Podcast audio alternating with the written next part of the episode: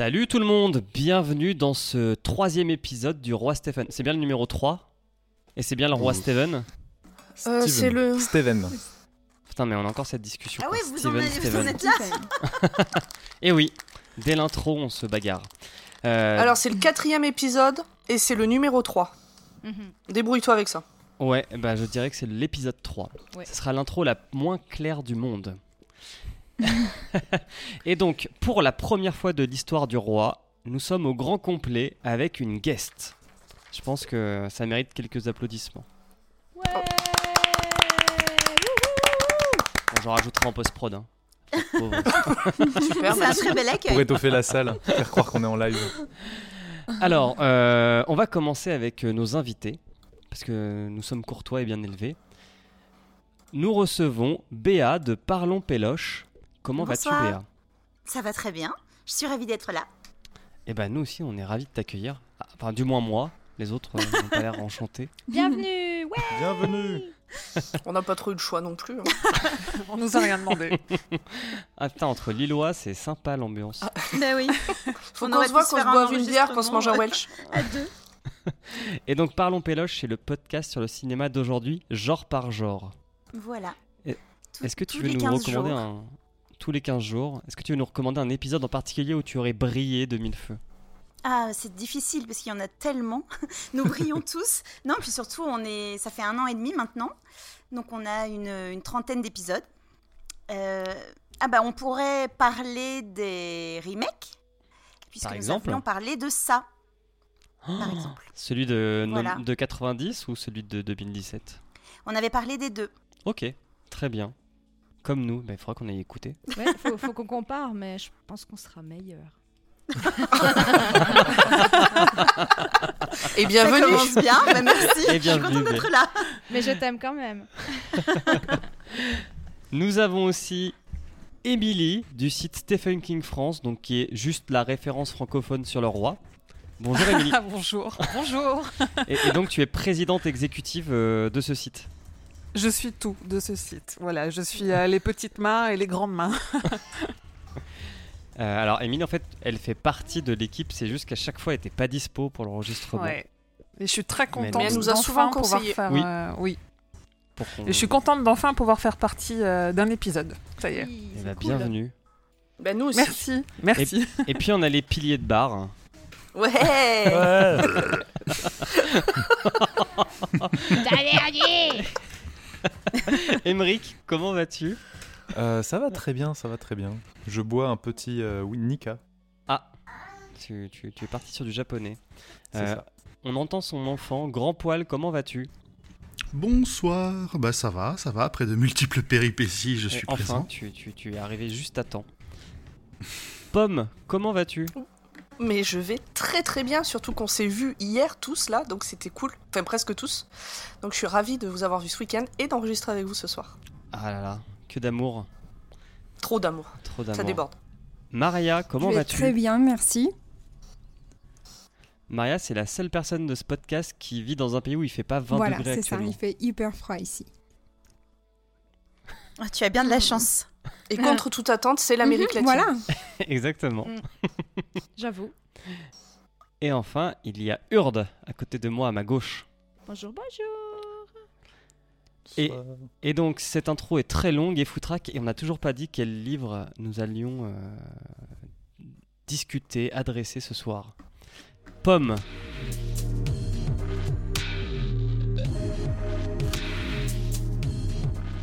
Oui, alors ce soir, on va parler de Marche ou crève, euh, qui a été publié sous le nom de Richard Bachman, comme euh, Rage, notre, euh, notre livre de l'épisode pilote. Donc c'est un livre qui est sorti en 79 aux États-Unis et en 89 en France. Il a mis du temps à traverser Euh, euh, l'Atlantique. Il a mis, bah à l'époque, il n'y avait pas euh, tout ce qu'on a maintenant. hein, c'est- Ah, à pied, hein, c'est c'est un fallait, peu euh, plus long. Il y avait le Concorde. Voilà. Il y avait le Concorde, mais bon, bref, ne revenons pas là-dessus. Nombre de pages 378, donc c'était relativement agréable à lire. Euh, et si je dois en faire un petit résumé, euh, donc c'est l'histoire de Garati, qui est un jeune adolescent natif du Maine, et il va concourir pour la Longue Marche, euh, qui est une compétition au niveau national. Il y a 100 participants au départ. C'est un événement qui est très attendu chaque année. Et euh, il est retransmis à la télévision, il est suivi par des milliers de personnes, il y a les gens au bord des routes, euh, c'est un peu le Tour de France euh, de chez nous, mais euh, à, pied pied. chez eux. Et ils sont que 100 au départ. Le truc, c'est que à l'arrivée, il n'y aura plus qu'une personne, puisque nos concurrents seront éliminés au fur et à mesure. Alors, Adeline avait un autre résumé. Ok, vous voulez commencer comme ça? Moi je peux, hein, mais. Ok, donc euh, bah, le résumé c'est qu'il y a 100 pelés qui courent comme au foot. Sauf que là, bah, s'ils courent pas, euh, ils marchent ou ils baisent et, euh, et, et Et bim. ils se font caca dessus aussi. Ah oui, et, ah ils font ils se font caca. caca dessus et, et après bim. Voilà. Ah, vous êtes déjà dans le spoiler, on n'a même pas commencé. euh. J'ai dit bim, hein. on sait pas, on sait pas ce qu'il y a derrière le bim. Alors, qui veut commencer par donner son avis? Est-ce qu'on ferait pas honneur aux invités? Oui. Oui. Est-ce que vous êtes sûr Euh, je, Très bonne idée de départ, de départ vraiment. Euh, mais euh, bon, j'étais pas convaincue, convaincue. euh, je trouve que ça tourne un peu en rond. Euh, donc voilà, donc je me, je me suis un peu ennuyée à un moment. Et je voulais tellement quand même savoir comment ça, ça marchait. Que Bravo, du coup... Attends. Un, pas de- un- un pied devant l'autre. voilà. Euh, non, mais surtout sa- savoir, euh, savoir euh, le- pourquoi du comment. Mhm. Et en fait, voilà, j'étais un peu déçue de la fin du coup. tu m'étonnes. Alors, Pomme, qu'en as-tu pensé? Alors moi j'ai adoré ce livre. Euh, j'ai eu du mal à le poser euh, quand il fallait le poser. Euh, je lisais sur mes temps de trajet, mais pas que du bus. C'est-à-dire je lisais de chez moi au bus, je lisais dans le bus, je lisais du bus à mon boulot, sur la route, etc. Je, je- trouvais relou de devoir m'arrêter de lire pour aller faire des trucs comme travailler ou dormir, par exemple. Euh, non, moi j'ai beaucoup aimé, j'ai beaucoup aimé la fin euh, qui m'a fait exploser le cerveau en mode Ah, mais comment, quoi, qu'est-ce qui se passe? Faut que j'aille voir sur internet ce qu'en disent les gens. Euh, bref, j'ai adoré ce livre. Ok. Donc en fait, tout ce que va dire Béa, tu vas dire son contraire. Bah écoute, pourquoi mais je vais- ta ligne de non, mais je vais dire des soir. choses positives aussi. mais d'un point de vue global, j'étais un peu déçue. Alors que ça partait très bien. C'est vrai que l'idée est plutôt pas mal. Alors on va continuer. Après, avec- tous les goûts sont dans la nature, même les mauvais, tu sais, c'est comme ça. Ouais. Oh, ça attaque Oh, direct. j'ai- j'ai là on va continuer Non, avec les, on va continuer avec les, les femmes autour de cette table. Bonne ambiance. Maria. Maria, qu'en as-tu pensé? Alors, euh, moi, je suis d'accord avec Béa parce que bah, je suis d'accord avec Et Béa bim un peu et Pomme un peu.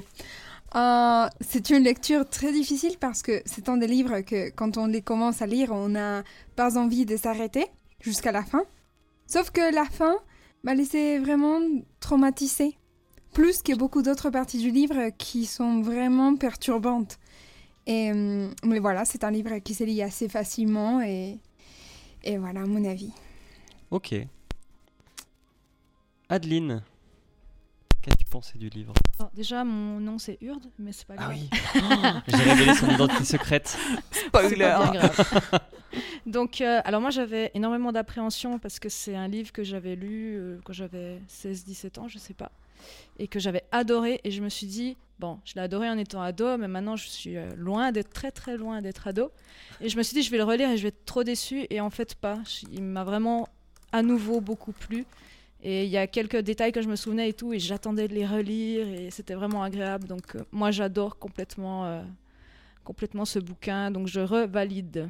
Ok, on est à 2-2. Émilie, Ah mon dieu, oui. Moi je suis Team Pomme en fait. Je, je trouve qu'il est haletant, mais en, mais en crescendo. Donc du coup, on peut pas le lâcher au début, on peut encore moins le lâcher quand on arrive à la fin.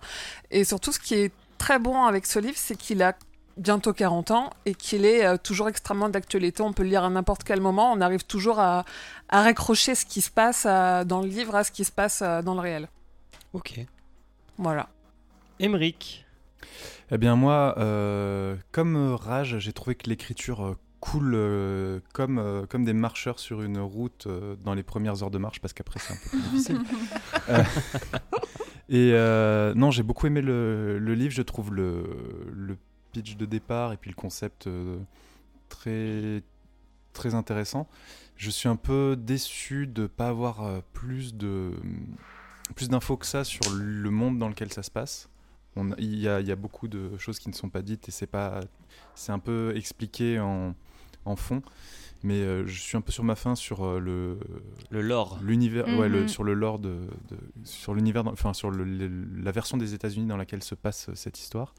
Mais sinon, pour le reste, euh, j'ai beaucoup aimé. Je trouve que euh, les personnages sont bien décrits, sont bien tous différents. Il n'y a pas vraiment de euh, chaque chacun a vraiment son caractère. Ceux qui ont pas vraiment de personnalité, en fait, ils n'ont ils, enfin, ils sont en fond, ils, ils parlent pas, donc ça, ce n'est pas trop, trop gênant, quoi.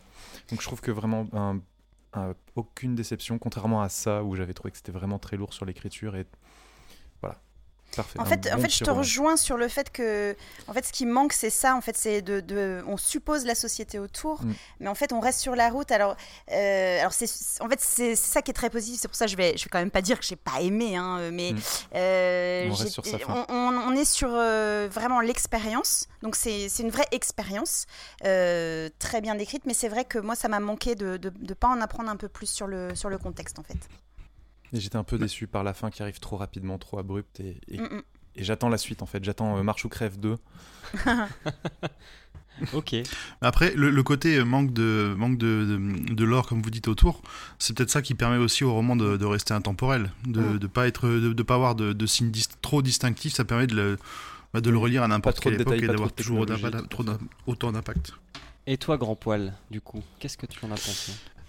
Ah j'ai- adoré. Euh, un- alors un peu comme Pomme, euh, c'est le, genre de bouquin quand tu, je le commençais que pour des sessions de lecture assez longues.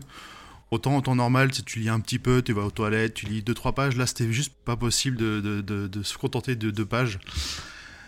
Et euh, on en parlera plus tard, mais euh, du coup, ouais, tout le, le- le style est punchy, l'histoire, elle est, elle est, elle est top. Enfin, voilà, j'ai adoré du début à la fin ce, ce bouquin. Et c'est vrai que la fin, par contre, c'est dur de savoir quoi en penser parce que c'est tellement ouvert, c'est tellement euh, libre d'interprétation, on va dire que C'est voilà, c'est compliqué de se faire une idée. Et toi, Loise, qu'as-tu pensé du Ah, bouquin merci Urde. Et ben moi, je suis celui qui l'a le moins apprécié en vous écoutant. Je l'avais lu quand j'étais ado, donc euh, je me suis dit, Adlid, euh, Urde, pardon, elle va dire comme moi. Et en fait, en relisant, je trouvais ça mais hyper chiant quoi. C'est ça tombe très très vite. Et euh, quand je devais faire le résumé, bah, il y a parfois des dizaines de pages que, où j'ai rien écrit, quoi, parce que ouais, il marche, euh, il pense. euh. Alors ça, reflète bien l'état d'esprit qu'on a quand on, court, par exemple, et parfois notre esprit vagabonde. Mais je sais pas, c'est, je, j'ai j'ai pas accroché à l'histoire en, en tant qu'adulte. Peut-être que ça se ressentira dans le résumé du livre. Donc libre à vous de le défendre un peu mieux. meubler, en fait. Et puis, euh, et puis alors la fin, euh, la fin c'est pas possible quoi. Franchement, euh, c'est. Vous n'avez pas d'âme. Bah non, mais ça, ça fait longtemps qu'on le sait. Pas d'âme, Bah, pas la de fin, cœur. en fait, il y a plein de possibilités et dedans, effectivement, il y en a qui n'ont aucun intérêt et d'autres où on peut, on peut se dire bon, allez, ok, il a fait ça, euh, ça valait la peine. Mais je suppose qu'on va en parler de la fin plus tard. Oui. Ah bah j'espère bien, oui, parce que Oui, euh, moi ça fait un moment que j'attends qu'on en parle. Et à chaque fois on me dit on verra l'enregistrement. Calme-toi, Pomme. Alors, Moi, commençons avec Je le un résumé podcast du juste livre. sur la fin de Marche ou Crève. Un annexe. Un spin-off. Juste sur la- cette fin. Juste sur la fin.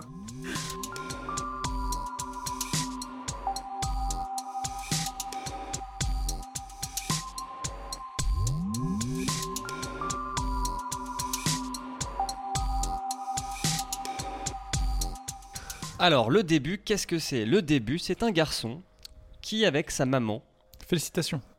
Merci. un garçon avec sa maman qui euh, va rentrer dans un parking. On apprend très vite qu'il s'appelle Ray Garati. Et tout le livre, j'ai envie de l'appeler Garity. Je trouvais ça plus commode. Donc Ray Garati, c'est un ado et il va participer à la marche. On sait pas encore ce que c'est. Mais on sait que sa mère essaye de l'en dissuader. Mais Ray est d'une euh, une conviction inamovible. Ouais, on se rend compte euh, dès le début que ça va, ça va pas être non plus très très joyeux parce que c'est il y a des gardes de partout. Sa mère, elle a l'air euh, complètement malade alors que Garati, lui, il a l'air euh, frais et dispo. euh, pff, limite, euh, il- ça va être une partie de plaisir, mais voilà, toute l'ambiance qui est autour a pas l'air, euh, pas Ça l'air n'a pas joyeuse. l'air d'être folichon. Ouais. Et ça, puis- justement, j'ai trouvé que ça m'a. Enfin, ça, pour le coup, ça m'a plu. Euh, encore une fois, le début, j'ai vraiment aimé parce qu'on est quand même tout de suite. euh, Enfin, on, on rentre très vite dans l'action en fait. Il n'y a pas de blabla pour le coup. Et donc, ça, ça j'ai trouvé ça vraiment agréable euh, de rentrer direct. C'est vrai que le livre commence, je crois, genre à 9h, parce qu'à un moment il regarde sa montre et la marche commence à 10h. Donc, euh, bam, non, bam, bam, ça commence à enchaîne. 8h et la marche Voilà. commence à 9h. Voilà. Mais presque. T'as Mais- le décalage horaire. Mais en fait, j'étais à Londres. Voilà. Ah, c'est ça, d'accord. J'ai lu la version anglaise, donc euh, les time zones ont un peu changé. Euh, donc, pendant son attente, euh, il va sympathiser avec d'autres candidats. Donc, c'est tous des hommes. J'ai- noté un truc sur sa mère quand même. euh, qui la juge un petit peu sur son physique, quoi. Ça se fait pas. Ah ouais On Il a dit dit pas les était- mamans. Bah ouais, il dit Pas les mamans, était pas les vêtements. Trop maigre avec des seins presque inexistants. Moi, j'ai même pas noté ça. Mais ça m'a fait plaisir, Émeric, que tu le relèves. Mais est-ce que c'est pas un moyen de montrer que il- c'est pas l'opulence? Tu vois ce que je veux dire? C'est euh, genre on Ouais. part sur des gens qui sont un peu dans la misère, quoi. Ah, Ou est-ce que c'est ouais. pas plutôt après ses fantasmes sur la, sur la route Par Sur sa maman sa maman Mais non, justement pas. Justement- non, non, mais justement pas. Est-ce Si qu'on sa parle de maman la elle est comme de sa ça maman et que, et que justement les autres, euh, les autres nanas ils recherchent autre chose Ah, peut-être. Ah. En fait, il faudrait qu'on fasse 3 ou 4 épisodes sur ce bouquin. Ah bah, il y a plusieurs lectures. hein. Euh, donc il va sympathiser avec des, des candidats et arrive un personnage central du livre qui s'appelle le commandant. Il sera appelé le commandant tout le long du livre. On ne saura jamais son nom. On ne saura pas trop qui c'est, hein. à part que c'est la star du show. Mais euh, Mm. et euh, le commandant va fournir euh, les règles de la marche et des suggestions pour la gagner. Et tout de suite, on va déshumaniser les candidats parce qu'on va leur donner un numéro qu'ils porteront autour du cou. Donc euh, Ray aura le 47. Donc en accord avec l'auteur, j'appellerai Ray 47 tout au long de ce résumé. Et on va lui filer... Comme Hitman, exactement. Oui. Et on va lui filer un peu de bouffe et une gourde. Et on lui dit, bah départ dans Bouffe, 20 minutes. J'aimerais qu'on puisse dire quel type de bouffe. Parce que ça, j'ai trouvé vraiment affreux à chaque Oui, fois. c'est vrai. Tube déconcentré. Ah bah, c'est des tubes de pâtes, Non, ça va l'air- ça va l'air super appétissant. Ça m'a dégoûté. Et des crackers, Des concentrés. tubes, C'est genre, ouais. je sais pas. Un petit Non, concentré de thon. Mmh. porc. Mmh. Ça- mm, mm. Mhm. La texture que ça doit Et avoir. on peut aussi oh. supposer que. Ouais, on, on peut supposer que c'est de la nourriture de l'armée déjà. Et, euh, et surtout qu'ils en ont volontairement pas mis beaucoup parce qu'ils ont quand même tout le temps la dalle, en tout cas au début quoi. C'est vrai. Ça, on, on verra ça plus tard, mais effectivement, y a- autant ils peuvent demander autant d'eau qu'ils veulent. Oui, autant c'est à bouffe est 9h tous les matins. Il est Une dans- fois par jour. hein. Exactement. Mm. Et donc, qu'est-ce que la marche, ou la longue marche, ou la grande marche, ou mettez n'importe quel adjectif de grandeur marche La putain de marche Donc, c'est c'est 100 candidats qui vont marcher sur la route à travers les États-Unis. Et chaque fois qu'un candidat marche en dessous de 6 km h et demi, il va recevoir un avertissement. Et au quatrième, il se fait descendre par les militaires qui organisent l'événement. Mais si pendant Alors, il prend son ticket. Il prend son ticket. On t'a mis des commentaires dans la marche. Euh, moi je ne lis pas. Je suis en mode. Et il euh, prend pas son début. ticket juste avec les avertissements aussi. S'il fait une faute grave, il prend aussi un ticket. Exactement. Ça, on l'apprend plus tard. Et Mais en fait, c'est ça qui est bien aussi. Enfin, ce que j'ai trouvé bien aussi, c'est que justement, ils disent tout de suite, il prend son ticket et on le sait pas tout de suite. Enfin, on comprend vite, hein, mais euh, mais euh, je trouve que le fait qu'ils le formulent pas, euh, qu'ils se font abattre, qu'ils se font tuer, enfin, j'ai trouvé ça aussi intéressant en fait. Moi j'ai cru qu'on leur donnait un ticket de cinéma et qu'ils étaient éliminés de. Ils, étaient... ils avaient un ticket de Et, et cinéma. qu'ils allaient Ah, chez Parlons. Péloche pour, Pour- faire un podcast en, en- en tant que guest.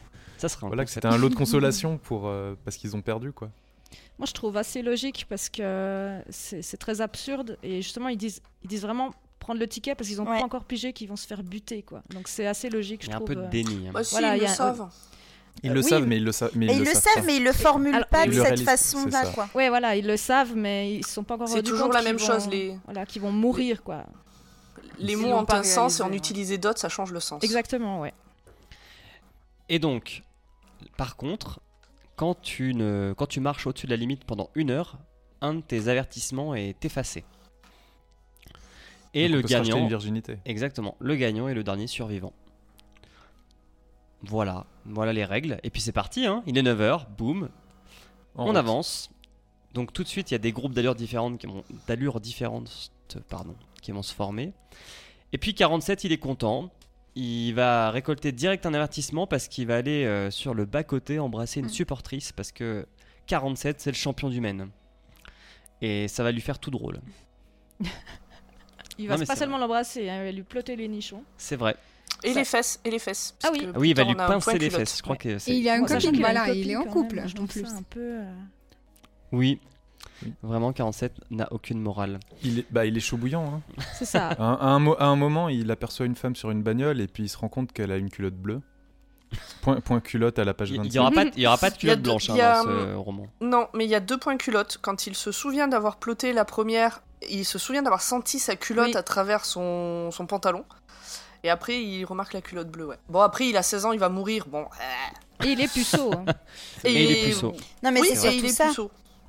Il, ça le donne le droit de tripoter des meufs qui ont rien demandé. Ouais. Non, non, c'est pas bah- ça, mais, mais ça, le, ça, ça explique pourquoi il est un peu tout fou sur le sujet. Mais oui, bien sûr. Et puis elle a pas rien demandé. Elle était, elle, a- elle l'a pas repoussé que, quand il est allé, euh, c'est quand il s'est jeté sur elle. Bah, c'est le champion quand ça, même. hein. Il y avait un consentement explicite. Avançons. En marche. En marche. Ah, j'aime bien quand tu dis ça, Emmerich.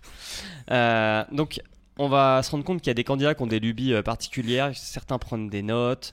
euh, D'autres vont tester les limites. Donc, ils vont marcher de plus en plus lentement pour voir à- vraiment à quelle vitesse ils, doivent marcher. Il y en a qui vont directement se prendre les trois avertissements afin de se garder un peu de pression, en fait. Ils ont des stratégies différentes. Et tout de suite, bah, il y en a un qui perd. hein. Euh, c'est la personne- le premier perdant, c'est la personne que personne ne veut être. Et là, ça sera le numéro 7. Et le mec meurt avant même de pénétrer dans la première ville. C'est un peu la loose. Je crois qu'il meurt au bout de quoi 10 km 12 km Quelque chose comme ça? Ouais. Ouais, pas long. Euh, ouais, je crois que c'était noté, euh, ça va être 10 km. Vraiment que dalle, quoi. Euh, Et là, il commence à avoir des ville et pensées- 47 est déçu. Parce que euh, 47 ne voit pas assez de foule pour voir passer la marche. Parce qu'on n'arrête pas de nous dire que c'est genre le gros événement de l'année, mais euh, au début, euh, c'est pas, c'est pas full. Alors, euh, un second marcheur meurt et tombe la pluie. Tu as aimé, Pomme J'ai adoré. C'était, c'était comme du Kyo. et, Et, et euh, Je me suis inspiré de Kyo hein, pour euh, sortir. euh, Et, euh, et c'était beau. Et, et c'est important la pluie je- parce que quand tu marches, tu peux attraper froid.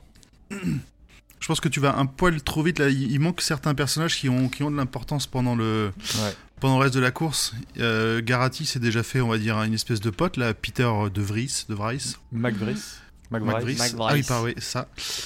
Et euh, on, on a le dernier euh, qui, qui tient, la, qui tient la, la- la chandelle tout au bout de la, de la course, Ah oui, tout le long, Stebbins. qui c'est euh, Stebbins, qui commence déjà à.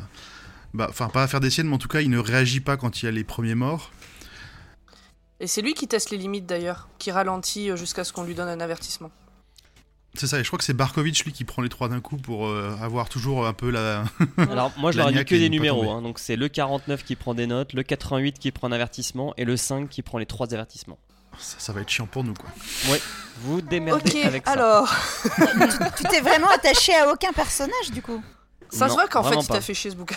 Moi, j'avais, noté, euh, mais je suis peut-être un peu en avance sur euh, Bah, Barkovitch, le non méchant. Ah, lui, je pense pas. Ah, c'est après, je pense. C'est après, pas ouais. tout de suite, C'est- ouais. C'est Mm, mm. après. C'est un petit peu plus tard, effectivement. Mais bon, dès le départ, c'est quand même un bon gros trou du cul. hein. Ouais. non, vraiment. Non mais lui on l'aime pas. Ouais, moi, je l'aime bien parce que c'est un con, mais bon, voilà, c'est comme ça. Donc on avance toujours. Il y en a qui se grillent des clopes quand même. hein. On- Quelle belle époque les années euh, 70.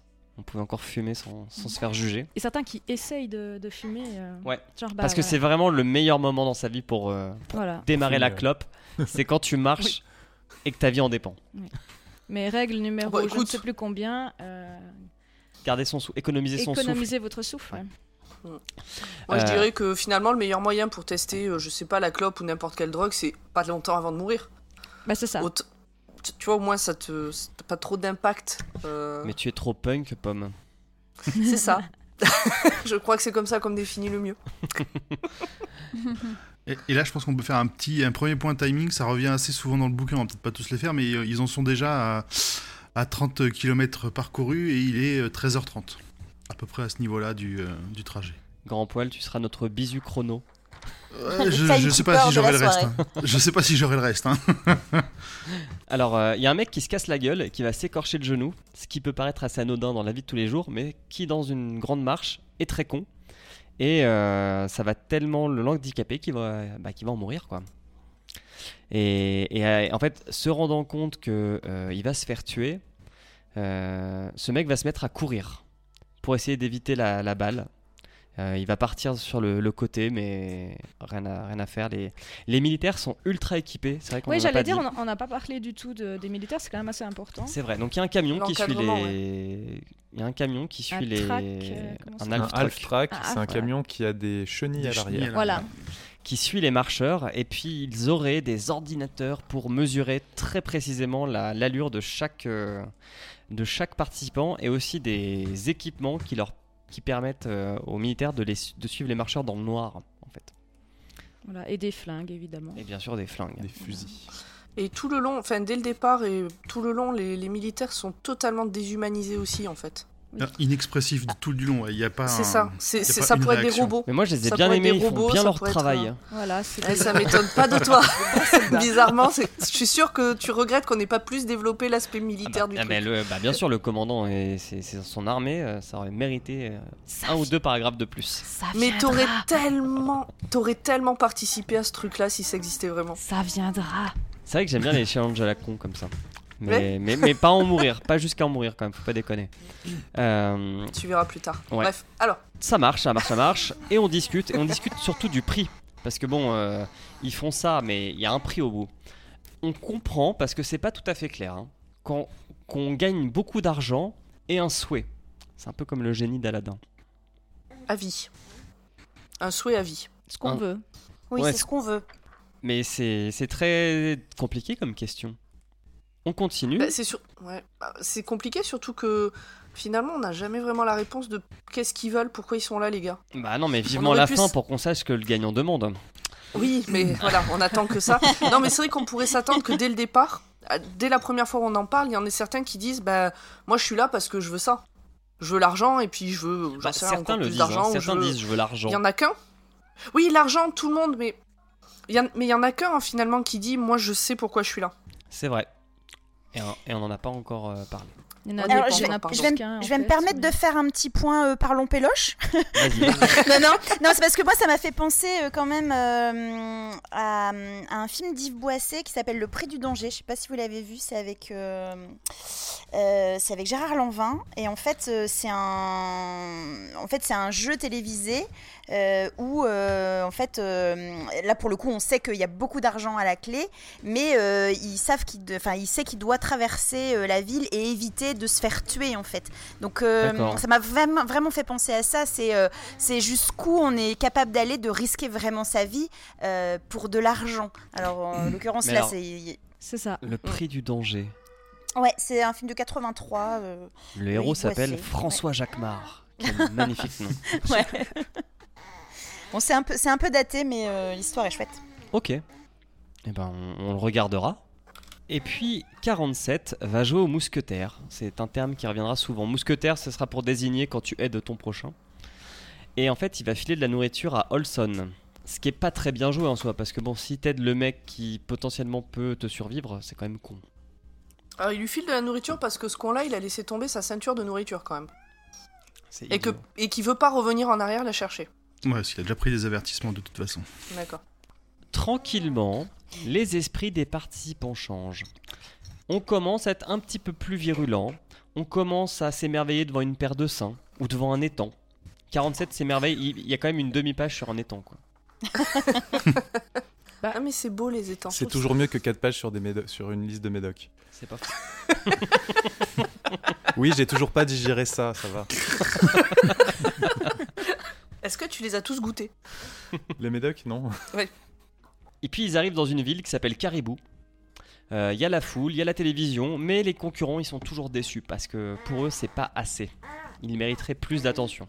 À Bah, De toute façon, c'est quand même le gros sujet du film, euh, du film, pardon, d'habitude, le gros sujet du bouquin. Euh, c'est ça aussi, quoi. C'est, euh, enfin, tout à l'heure, je parlais de la télé-réalité, mais c'est c'est complètement ça. C'est, euh, euh, ça les rend, ça, ils- ça, ça les rend célèbres et c'est, ils sont, ils sont devenus des gens à- à- pour participer pour cette, pour cette longue marche, quoi. Bah oui, 47, c'est le champion du Maine. C'est quelqu'un maintenant. Et il va prendre un peu le melon. hein. Karaté. J'ai- trouvé qu'il avait un peu le melon euh, par moment euh, avec cette expression de champion du Maine. Oui, et Ouais, mais ça le gêne un peu quand même. hein. Au qui- début, au début, il a le melon, après, moins. Et ce qui est intéressant, c'est que. Ah, c'est L'avoir la grosse tête. Voilà. Être un, être un but de soi-même. Bah, il, il a le melon, mais en même temps, euh, il est, Il se la il est pète, quoi. Ouais, mais en même temps, il est quand même euh, justement. On parlait tout à l'heure des, des relations qui commencent, à- qui se créent quand même avec son petit groupe, euh, euh, même s'ils sont censés être concurrents. Moi, je trouve ça quand même intéressant que dans cette, dans ce contexte-là, ils aient réussi quand même à, à créer des liens et une sorte d'attachement quand même, même en sachant euh, qu'il devrait en rester qu'un. Ouais. C'est un peu comme Oui, ils Highlander. savent quand même aussi. euh, Ça, ça va être un peu tout le point du, euh, bah, du, du groupe de Garati. Ils vont se Bah soutenir euh, du début à la fin. Même, même, on verra plus tard, mais ils vont, enfin, ils vont pas tenir certaines des promesses qui vont se faire euh, entre eux, quoi. Et de toute façon, ils savent très bien que si tout le monde marche tout seul, il y a de fortes chances que, que tu crèves tout de suite, en fait.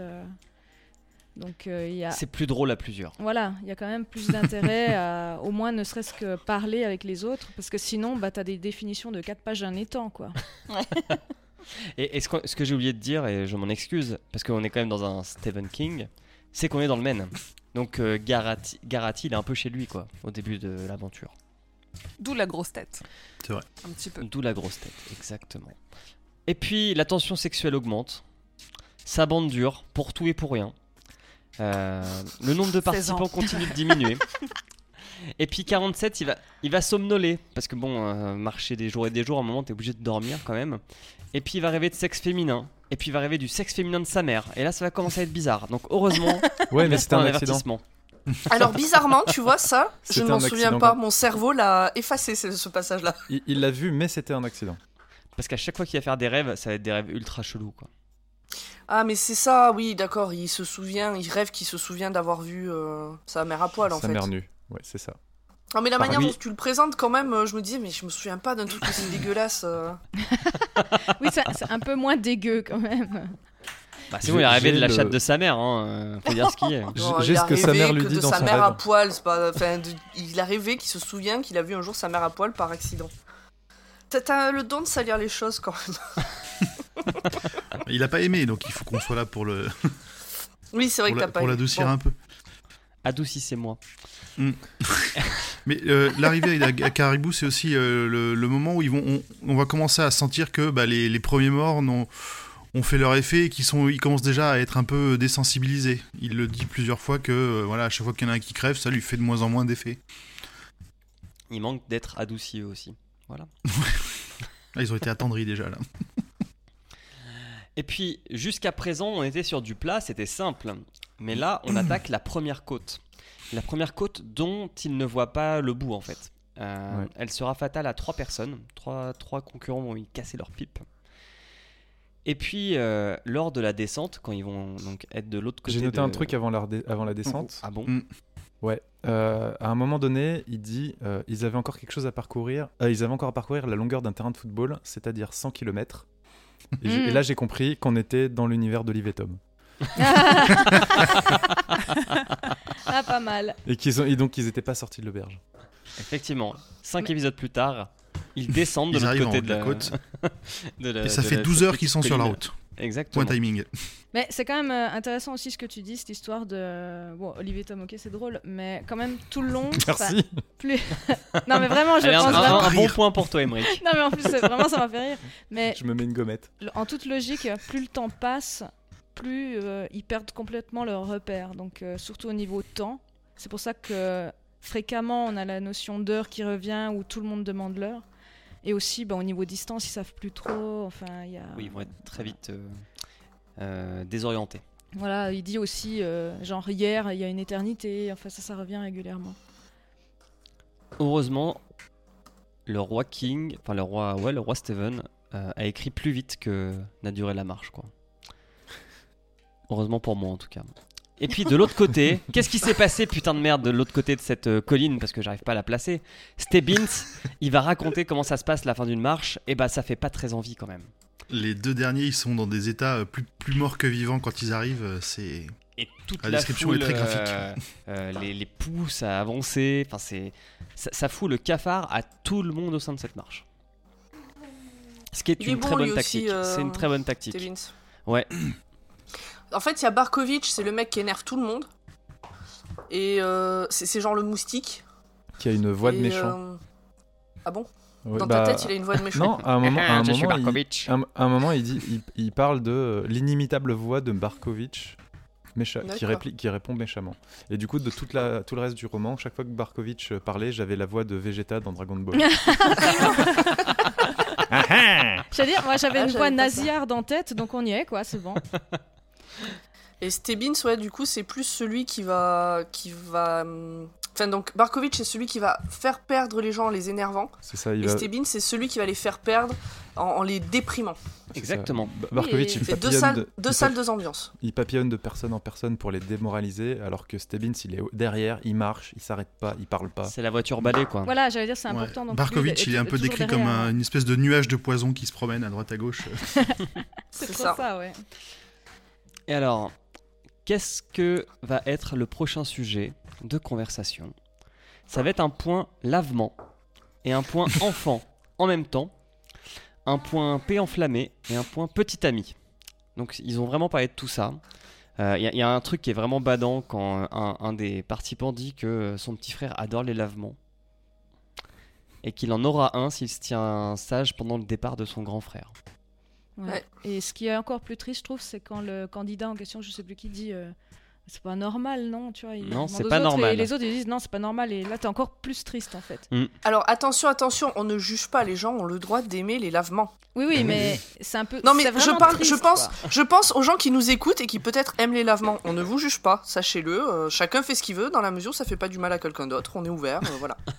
Alors, typique, alors typiquement, euh, ça fait partie des, des parties du bouquin où je n'ai pas vu l'intérêt en fait de nous donner autant de, De détails de détails. Non mais, non mais même au-delà du sujet, même, enfin, on a, enfin, je, voyais vraiment pas ce que ça apportait. euh, Pour le coup, moi, j'étais dans, j'étais dans cette, dans cette marche et euh, et ouais, j'ai même passé rapidement ces passages-là en fait.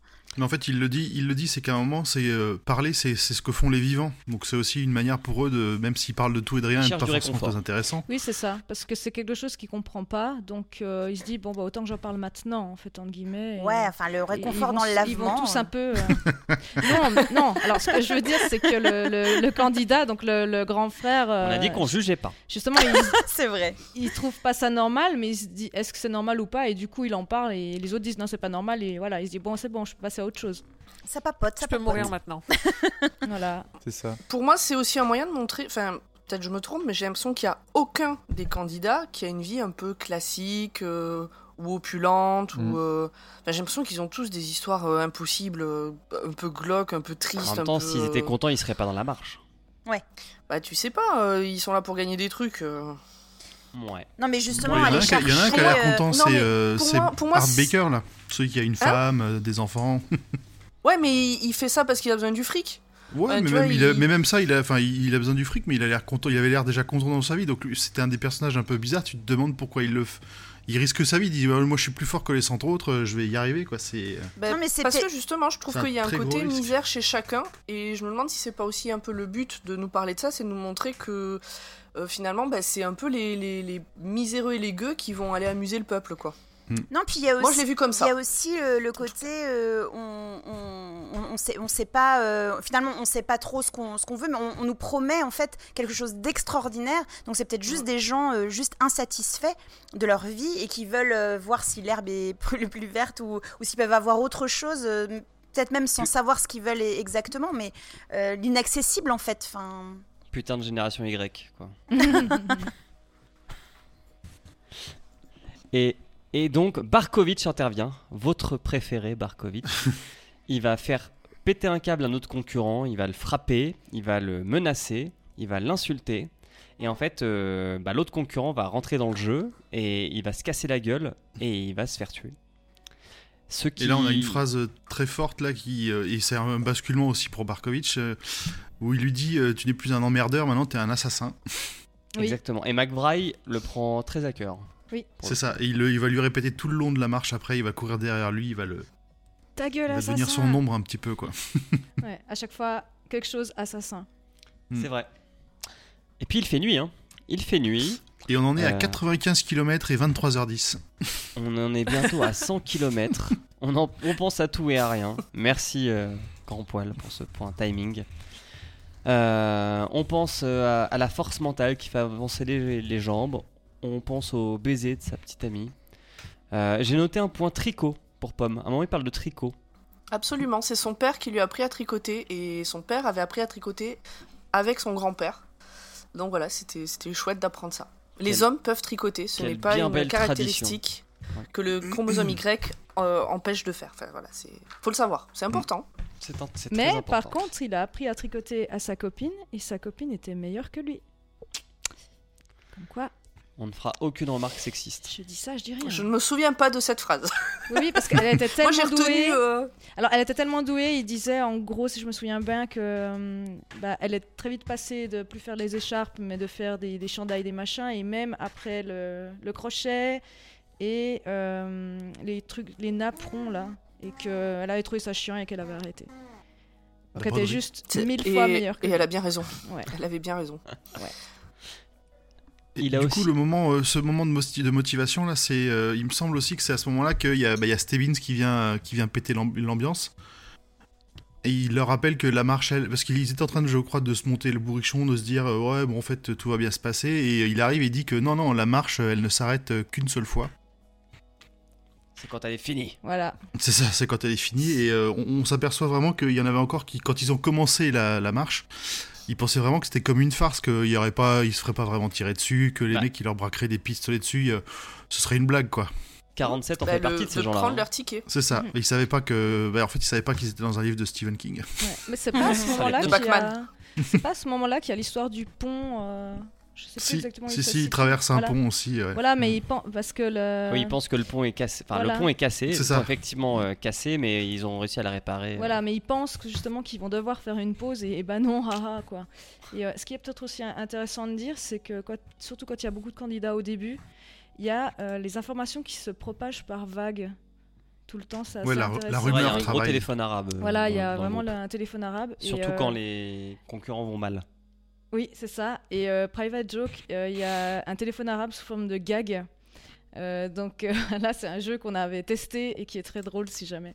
Donc vous racontez un gag à plusieurs personnes et à la fin ça donne n'importe quoi. Et ils le font dans le. Oui, surtout quand il y a des gens qui ne comprennent ni la blague ni les mots qui ça. sont. Effectivement, Mais c'était très drôle, effectivement. Voilà, Donc, et bah là c'est avec le commandant qui font, qui font le gag et justement ça devient euh, de pire en pire. euh. Genre au début il se tape sa mère et à la fin il se tape son chien quoi. Il est 4h du matin et les marcheurs avancent en somnolent. Il fait noir, on sait plus trop qui est à côté de nous parce que c'est la. Enfin, faut, imaginer qu'on est euh, dans, dans, Pas dans le désert, mais dans des plaines où il n'y a pas un lampadaire quoi. Donc on, on est vraiment dans le noir. Et puis, euh, en fait, les marcheurs généralement avancent en somnolent. Et puis, quand ils se font euh, mettre un avertissement, ça les réveille. Arrive le premier lever de soleil qui va motiver grandement les survivants. Ça va leur donner un petit coup de boost. Et puis ils vont même arriver à en faire des blagues. Sauf que le pote de 47, donc McBride, lui va vriller. Et 47 va encore jouer au mousquetaire pour le sauver en fait. euh, pour éviter que McBride se fasse tuer. Cependant, cette opération va leur coûter 3 avertissements à chacun. Donc euh, ils n'auront plus le droit à l'erreur pendant l'heure qui suit. On avance, on avance. Et du coup, qui revoilà? Le commandant qui fait juste un petit coucou aux marcheurs et à la foule, bien sûr. Et on retourne sur la Et qui- route. Attends, attends, attends, c'est pas tout. Il y a le. Comment il s'appelle Le commandant qui passe et qui, il est acclamé. Oui, C'est-à-dire oui, bien que. sûr, c'est une star. Je sais pas Même si par c'est les coureurs. Les coureurs, ouais, c'est ça aussi Oui, oui, qui, est, c'est qui ça. est étrange, c'est que même les coureurs à ce moment-là, ils, euh, on va dire qu'ils en sont Je sais- encore à l'acclamer. Je sais pas si c'est à ce moment-là ou un peu plus loin. Où justement euh, Garati, enfin en gros, il, il- il comprend qu'ils étaient en train d'expliquer que ce mec-là c'était une ordure, et au moment où il passe, ben, il retrouve un peu ce truc de ah c'est le commandant. Oui, c'est Et une fois passé, c'est mais- Stebbins. Mais putain, on continue à avancer pour ce mec-là alors que C'est les carpettes, alors quoi. qu'on n'en peut plus quoi. Mais oui, mais en même temps, ils dit, sont, euh, ils sont tous tu le détestes volontaires. hein. pas, tu, tu vas de toute façon l'acclamer et effectivement il l'acclame. Mais oui, oui, voilà, c'est ça. Voilà, il y a Ils quelque, sont chose de, quelque chose de magnétique. euh, Ils sont bien tous volontaires. Ouais, ils sont. En fait, c'est ça qu'il est sont- déprimant, Stebbins, c'est qu'il ne dit que la vérité. Il est pragmatique comme notre beau président. C'est pour ça que tu le dis. Oh non, non, non, non, non Ah, si, si, c'est pas mal comme image. Non. le- le- le- Ça suffit. On va pas parler de lui à chaque fois, non. Jacques Chirac la dernière fois. Ouais, ouais, ouais, ouais, ouais. Ça Euh, suffit. Et, j'ai fait une petite interlude dans mon résumé, mais c'est ce que je disais en introduction. Je trouve que. Alors, j'ai pas aimé le livre, mais je trouve que King, il, a bien réussi à saisir euh, l'essence de euh, l'état d'esprit des marcheurs. euh, sur le fait que l'esprit s'évade souvent de façon cyclique dans, dans, des, longues courses. Si vous faites des, semi-marathons, des marathons, on a toujours cette, cette part où à un moment on se met à partir, on a une pensée en fait qui nous tient et qui nous guide pendant plusieurs kilomètres, ce qui fait que le temps passe plus vite. Et on a aussi toujours un cycle entre euh, la joie, la résignation, la colère, la douleur. Et c'est et c'est souvent cyclique en fait. Et, et je trouve que pour le coup, ça c'est très très bien décrit. Ah ah C'était le point euh, jogging. Ouais. Un point positif. C'est pas vers, c'est pas vers là qu'on a euh, qu'il y en a un qui se jette sur une fille sur un capot de voiture. C'est un peu plus loin. Je Non, Je non, crois que c'est quand ils sont dans, quand ils rentrent dans la ville, euh, dans la prochaine ville. Ok. Euh, et va arriver euh, le dénommé Scram dans, dans le Mm. groupe. Donc Scram, c'est le favori des bookmakers. Et lui, il a une détermination à toute épreuve, il est plutôt bien bâti physiquement. euh, et, et il est un peu comme Stebbins dans le sens où il les démoralise aussi. hein. parce qu'à chaque fois, il lui dit Mais toi, tu fais ça pourquoi Non, mais ça, c'est de la merde. Tu fais, tu fais vraiment ça pourquoi Et euh, lui, il explique que c'est le seul qui a un plan et qui a une vraie raison de marcher, qui est autre que la peur. À, la fois, il les démoralise parce qu'il est un peu trop cash, mais c'est aussi euh, un peu le, le grand naïf du genre euh, non, mais vous êtes tous, enfin, je, je vais tous vous battre, et vous avez aucune chance. euh, j'ai la bonne raison, enfin, comment dire, j'ai le. J'ai le mojo avec moi. ouais. Mais c'est une façon Bah, de déstabiliser les autres aussi. Parce que justement, euh, à- à faire, faire comme si lui, il en, savait, euh, il en savait plus que les autres, en fait. Ah, ouais, alors, je suis d'accord avec ça, mais pour le coup, il a vraiment l'air d'y croire. Ça a pas l'air d'être fait pour les démoraliser spécialement, mais il, est, il sait qu'il va gagner. Tu vois, lui, il est vraiment persuadé qu'il va aller au bout. Il y a aucun, j'allais dire, il y a aucun doute pas- dans son Je esprit. l'ai pas trouvé malveillant en soi, mais effectivement, il est déterminé Mm. plutôt. Et toi, Victoria, Ah. tu voulais. Mais j'ai- je pense pas qu'il bah, décourage les autres parce qu'il y a une partie euh, quand il est en train de parler à Garati qu'il parle un peu de euh, Alice au pays des merveilles et du coup dit bah, qu'il est un peu le je sais pas comment on dit en français mais La euh, chenille. les La chenille. caterpillars, voilà. Le- Oui voilà. Voilà, merci. Euh, mais du coup, Stebbins dit que non, qu'il est plutôt le, les lapins, qu'il est là pour permettre euh, vrai. les le autres Le lièvre. plus loin. Enfin, non, mais c'est deux choses différentes. Euh, effectivement, il dit que c'est le lapin de- d'Alice au Pays des Merveilles, mais qu'il n'a pas été invité à boire le thé avec les autres. Et c'est pour ça qu'il se tient un peu à l'écart. Et après, il y aura une allusion au lièvre des courses de lévrier. Effectivement. D'accord. Ouais. Et bon, pour moi, c'est assez intéressant parce qu'il il est toujours dernier. Et je sais pas vous, mais moi, quand je faisais des colos de ski, c'était toujours le meilleur qui était dernier pour être sûr qu'il n'y ait pas de blessés ou comme ça. Donc, euh, Ah. Ils Moi, étaient dans- sympas euh, dans tes colos Ah de ouais, ski. non, alors Nous, moi, le, premier, il était devant et derrière, il y avait le moniteur qui ramassait tous ceux qui tombaient.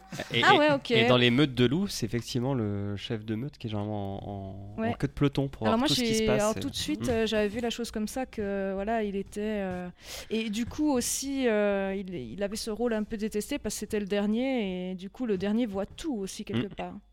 Il te Et du coup, tu le voyais bienveillant.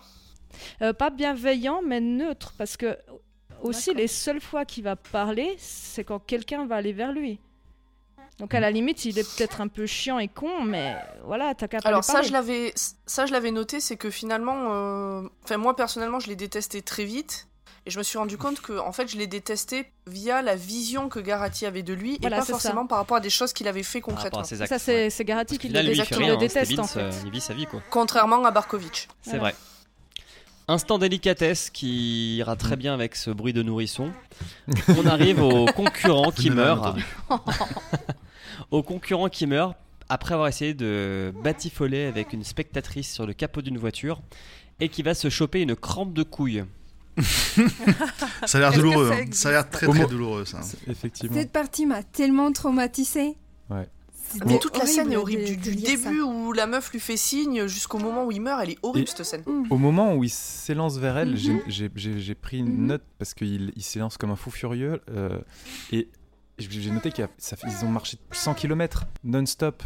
Euh, c'est incroyable qu'il ait encore toute cette énergie en lui. Alors c'est peut-être parce que C'est c'est la un- vigueur de la un- jeunesse. La ouais, c'est ça, c'est la vigueur de la, de, Ouais. de la, de- de Les hormones. Mhm. Exactement. Et puis ils doivent satisfaire la foule aussi. Tout à fait. Il, Bah faut- oui. il assure le spectacle. Mais en plus, on apprend Ah bah qu'il a même tout. pas réussi, quoi. C'est ça le pire. Lui, Bah, d'où là, la il donne crampe. satisfaction complète euh, du cul et de la mort. Nickel. Bah, c'est elle qui voulait. C'est elle Qui voulait euh, plus, c'est lui qui s'est Ouais. retourné et qui disait qu'il pouvait pas. Bah, il pouvait pas à cause du temps, mais bon, lui, euh, bah, mon si je me souviens, il chiale et il est pas content du tout après. euh, donc il est Ah vraiment bah non, il a mal et il meurt. désespéré. Oui, il a mal, et il- en plus, il Je crois même qu'à un moment il dit euh, Ah, mais triste joyeuse.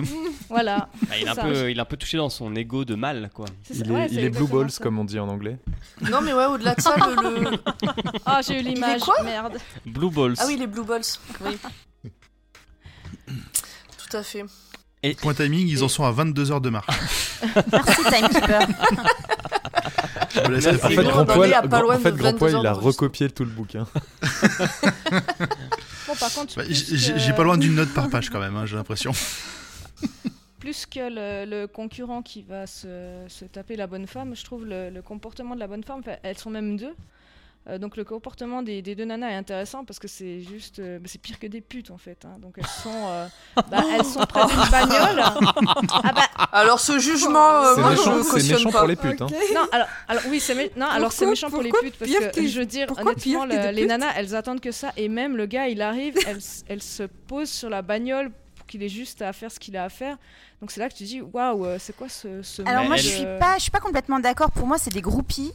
Euh, Ouais, mais tu vois Elles c'est veulent pas. faire partie du truc, quoi. Ouais, voilà. Enfin, pour moi, euh, je- enfin, c'est pas. euh, Mhm, Ouais, j'irais voilà. pas, j'irais pas jusque là les juger comme ça. Enfin, je pense que c'est Alors- vraiment euh, euh, comme quand t'es. euh, alors bon, là elles vont, elles vont loin, mais euh, euh, comme quand euh, quand t'as 15 ans, euh, que tu vas euh, que tu vas à la sortie d'un d'un concert de rockstar et que t'as juste envie que de te faire rouler une pelle par le mec, quoi.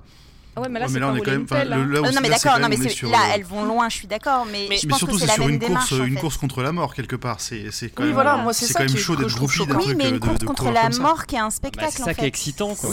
Voilà, donc euh, c'est un show, donc euh, c'est Ouais, non, oui, c'est excitant. Ouais, moi je suis d'accord avec. je crois que c'est Grand Poil qui vient de parler. C'est possible. J'ai j'ai pas trop reconnu la voix, désolé. Euh, oui, c'est pas tellement qu'elle se fasse prendre par le premier venu sur euh, le capot de sa bagnole, elle fait bien ce qu'elle veut. C'est c'est ce côté où il peut crever en faisant ça, et c'est ça qui l'excite le plus, et c'est ça qui est. Moi, ce- moi ce passage m'a. hum, Pas traumatisé, mais m'a. Enfin, c'est interpellé, quand même euh, moins- fortement, moins malaisant Justement, sur l'état que- d'esprit. Sur l'état d'esprit du truc, et le côté, justement, c'est plus des humains. C'est de la viande qui marche, et c'est du spectacle, et le côté mort réel euh, est complètement euh, squeezé. Et d'ailleurs, il le dit après Garati, elle s'est elle, elle, elle s'est faite sauter, elle s'est juste retournée, elle était contente, elle devait sûrement en parler avec sa pote, et elle a même pas vu que le mec était mort juste après à cause de ça. Ouais, elle s'en fichait. Et sûrement qu'elle le saura jamais. Non mais Mais encore c'est- une fois, les mecs ils sont volontaires, ils participent à, à cette euh, à cette marche. Euh, du coup, euh, je sais pas si effectivement la foule a conscience de ça. Enfin, s'ils ont tout le monde accepte la règle du jeu en fait. Elle aurait pu lui faire un petit bisou dans le cou avant de partir. Ouais, mais est-ce qu'ils ont conscience Est-ce qu'ils ont. on- l'a déjà dit, ils ont pas conscience qu'ils vont mourir pour de vrai. Ils En savent- il y en a, a priori, il y, en a, peu oui, qui ont assisté déjà à une, à une longue marche avant. Donc ils- tout ça. Et puis le. Et, Et on l'a senti terme, aussi dès, dès le départ, hein, c'est qu'il y a une espèce de légende qui entoure tout le truc. Ils savent Oui. pas forcément où ils mettent les pieds. Mais c'est ça, le terme, c'est prendre son ticket, c'est pas mourir. Pour moi, ils sont pas, ils important sont pas dans le seulement truc. volontaires. En fait, c'est aussi des victimes consentantes. Ils- Alors, au départ, Oui. ils sont volontaires, mais Tellement ils sont aussi oui. victimes parce qu'ils s'en rendent pas compte. Ils savent pas. On l'a dit plusieurs fois. Ils savent pas du tout dans quoi ils s'engagent. Ils le savent sur le papier, mais en réalité, ils se rendent pas compte de ce qui se passe et de ce qui va se passer. Et du Mhm. coup, je pense que ça chamboule tout, tous leurs repères, toutes leurs croyances. euh, Mhm. C'est ça en fait. Ouais, c'est pour ça que. Mais du coup, j'ai une question. Vas-y, Victoria. En fait, bah, normalement, euh, on- je je sais pas si on a déjà passé cette partie ou pas, mais il n'y a pas que les, euh, les gens qui marchent qui peuvent, pen- qui peuvent prendre les tickets. Il y a aussi les spectateurs qui bah, éventuellement puissent prendre Oui. un ticket aussi. À un moment, on parlera de- Euh, du chien. Et du coup, si Est-ce que tu parles de la mer voilà, aussi bah, si oui aussi de la mer, de la mer, c'est déjà Percy. coureurs, De De Percy, je ne sais, je ne sais plus de quoi. Percy, voilà. Et du coup, si, si elle peut se prendre un ticket, pourquoi pas les meufs qui sont en train d'inciter les mecs euh, à. Voilà. Euh, Pour le coup, elles, elles ont pas fait d'action. Elles, pas elles- elles se sont, comment dire, offertes, mais elles ont pas fait l'action. Elles ont pas. C'est pas elles qui ont dérangé les coureurs. C'est le coureur qui est allé vers Oui, elles. elles ont proposé. Bah, Elles ont la, Voilà, la elles règle ont est simple. proposé, dois il a disposé, il s'est démerdé. Voilà, elles, vont- elles sont pas sur la route, donc il n'y a Ah, pas de problème. Et tu dois pas leur, fou- leur fournir des, de la nourriture ou de la boisson. Ouais, c'est ce que j'allais dire finalement, elles ont fait comme le Mhm. distributeur de pastèques. Un petit peu. Non mais c'est ça. Elles sont restées, euh, voilà, et s'il y en a un qui était Elles ont donné bah, leur pastèque. Voilà. Euh, on continue et on arrive à. À moins que vous ayez encore des trucs à dire sur cette petite partie de jambes en l'air. Moi je pense que je pourrais faire un podcast juste sur cette partie. Mhm. Un autre spin-off, c'est bien. Ah mais je vous jure, j'ai encore plus chaud que tout à l'heure. euh, ce livre me met dans tous mes états. Non, c'est c'est la chaleur. En tout cas, moi, je, juste pour terminer, j'aimerais rebondir sur, sur ce qu'a dit Émilie. Moi, je trouve que c'est le, le coureur est une victime des deux nanas. hein. Je, je suis désolée, j'insiste un peu, mais Oui, moi, il, non, est, la, suis il est la d'accord. victime, clairement. quoi. Ah oui, il est en position de jouées de lui, et c'est euh, pour ça oui, que je trouve euh, que c'est c'est vraiment euh, leur comportement à elles qui m'a choqué et pas l'inverse. Bon, ce sont des putes, on peut le dire. Mais pire, pire que ça. Après, elles ont leur raison et tout, bien sûr, mais c'est ouais, j'ai trouvé ça Moi, je vraiment. pense euh, pas. Vraiment, je pense euh, que c'est de la faute du mec. Oui, il y a ce côté un peu inconscient des, des, Des de ceux qui ont le goût du risque. euh, C'est ça, en fait. Mhm. C'est, euh, elles réfléchissent pas, elles ont le goût du risque, elles y vont, et tant pis de ce qui arrive, quoi. C'est ça. Mhm. Finalement, est-ce qu'elles sont pas un peu comme les mecs sur le bord du Tour de France qui tapent dans le dos des coureurs, quitte à ce qu'ils se foutent en l'air dans le prochain tournant? Ouais, c'est ça. Il y a un peu de ça. Oui. Je vais plus regarder le Tour de France de la même façon. mais on va dire oui. Tu mets après, tu- plus jamais tu regarderas la vie de la même. On en parlera plus tard. Ok, on avance. Ouais. Le prochain aléa intéressant, ça sera un participant qui va essayer de quitter la route en douce. Donc avant, il y avait des gens qui s'étaient mis à courir dans les champs sur les côtés et qui s'étaient fait griller. Lui, il va se dire si je marche discrètement, je vais pouvoir me faufiler dans la foule et personne ne me verra. Sauf que non, ça marche pas. Il va se faire tuer. Je crois que juste avant ce passage-là, on, aussi, on retrouve euh, Olson, le, le- le boulet du départ qui avait perdu sa, sa, sa sacoche. Et euh, il est toujours pas mort. Et on, on l'a, on l'a re- revu à intervalles réguliers en train de marcher comme s'il avait plus de raison de vivre. Et là, il, il- il commence à supplier les soldats. euh, il- Est-ce qu'il a envie de se reposer? Il a envie de se reposer. Les, les soldats réagissent pas et il continue à marcher. Il arrive à ne pas prendre de ticket tout en suppliant les soldats et en continuant à faire, à faire Oui, le il malheureux. commence à vriller, quoi. Il commence à Mhm. vriller. Euh, Qu'est-ce qu'on va apprendre d'autre? Ah oui, euh, 47 va nous raconter que son père s'est fait esquader quand il était plus jeune. Donc se faire esquader, c'est quand tu as des opinions contre le gouvernement et que des policiers viennent te chercher chez toi et te font disparaître de la surface de la Terre. Ah, on sait pas. Ah Euh, ouais, ils on disent que peut-être qu'en fait, euh, il est quelque part en train ou de, de défendre le pays ou d'avoir des travaux forcés. euh. Ouais, enfin, ils savent Juste, a complètement disparu du jour au lendemain. Voilà. Mais pour le coup, ça c'est un, as- c'est un aspect intéressant du bouquin. C'est et Totalement. c'est là et c'est ça que j'aurais bien aimé euh, avoir, enfin, développer davantage. Euh, c'est euh, justement, on- c'est là où on se dit, bah tiens, c'est un, c'est un État totalitaire, euh, c'est, enfin, militarisé évidemment, mais euh, et c'est voilà, moi c'est là-dessus que je suis un peu restée sur ma faim aussi. euh, c'est que justement cette partie-là, ça m'a, ça m'aurait plu en fait d'en savoir plus sur cette, euh, sur cette société en fait. Bah, c'est sûr que le pays, comme on nous le décrit, ne respire pas la santé économique. Quoi. On- Ça, ça, ça sent pas la Ouais, ni démocratie. Ni la, euh, liberté. non, quoi, voilà, ça- pas c'est la exactement. démocratie, ouais. Bon, après, euh, je pense qu'il n'y a pas de hasard. On parle des. c'est- Donc, les soldats qui, qui sont avec la marche sont, sont appelés les escouades. Ouais. Et son père s'est fait esquader. Donc, euh, moi, j'avais dans l'esprit que c'était possible. Ah, qu'il avait fait la marche aussi? Que, Non, alors que son père euh, pouvait, être, pouvait faire partie des gardes, par exemple. hmm. C'est intéressant. Je crois qu'on je- apprend plus tard qu'en fait, se faire esquader, c'est devenir victime des escouades de, de la mort ou que je sais plus comment ils les appellent. C'est plus. Euh, c'est pas, moi, se faire recruter, c'était, pas se faire euh, recruter, il me semble. Ah, ok. Moi, Ouais, mais là encore, on n'emploie pas le vrai terme. C'est-à-dire. C'est vrai. Bah, C'est-à-dire que de la même manière qu'on dit pas euh, tu te prends une balle la- dans la tête, on dit Ah oui. tu te prends un ticket. Hmm. Euh, on dit pas euh, tu te fais euh, enlever ou euh, tu Ouais, tu te disparais fais, ou euh, tu, tu te escouader. fais la- escouader. Et donc en fait tu mets ce que tu veux derrière. Ouais. C'est ça, tu mets ce que tu veux derrière. Il s'est Ouais, fait schtroumpfer. bien qu'il réalise pas. Mais c'est ça, il s'est Bien fait tromper, c'est exactement ça. Alors, euh, on arrive à 100 miles, donc 163 km de mémoire, ou 160 164. Et euh, 47 va avoir un fou rire. Euh, un fou rire qui est sûrement causé euh, par un début de folie, et non pas par un coup de folie, comme ce magnifique tube des années 80. Et euh, il, il va prendre trois avertissements. Et, et ce qui est euh, très étrange, c'est que il va se mettre à délirer et la, la foule va l'acclamer. Euh, et il va pas s'en rendre compte. Et c'est McBryce qui va lui sauver les fesses et qui va lui dire Mm. maintenant on est On est quitte. quitte. Ouais. Mhm. Ce que j'ai trouvé marrant, c'est que c'est euh, un de ses collègues qui, qui va. euh, en fait, il va saluer la foule et en même temps, il va dire. euh, je sais plus exactement quoi, mais hé, grosse conne. Enfin, il va les insulter et les saluer en même temps. Ouais. Et euh, du coup, Garati, mais il va. euh, Oui, c'est ça qui il le fait il mourir est, de il est mort de rire, Mm. il en peut plus Ouais, et ça il s'arrête craque. pas. Il et craque. euh, voilà, il craque quoi, nerveusement et tout. Et, et je trouvais ça trop drôle. Je me suis dit, effectivement, moi je verrais ça, je serais aussi mort de rire en fait. Parce que le gars, vraiment, il salue, genre là là là, et il dit vraiment des grosses saloperies quoi. Je sais plus quel perso c'est, mais je trouvais ça Mais- marrant. mais et, euh, là- Pardon. C'est, c'est, il est vraiment euh, stressant ce passage parce que hum, parce qu'on y- on l'imagine euh, vraim- vraiment bien et, et on, enfin, on, on s'imagine avec un, un, un fou rire et, et ce, cette, donc, euh, c'est, cette mort à la clé. Et je trouve ça assez ouais, stressant. C'est très anxiogène en fait cette, Mais- cette, mais- euh, cette, cette phase-là, je trouve. mhm. Mais est-ce que vous avez vraiment cru qu'il allait se faire tuer assez rapidement bah, non, non, bah non. bah non. Non, évidemment que non. hein. Non, parce que dès le début, il est présenté quand même comme le, le- le héros qui va nous raconter euh, vraiment l'histoire. Enfin, on le voit à travers ses yeux, cette marche. Donc, euh, on se dit qu'il va aller loin quand même. Ça aurait été un bon twist de milieu de roman de Ouais. changer de perspective. Ouais, carrément.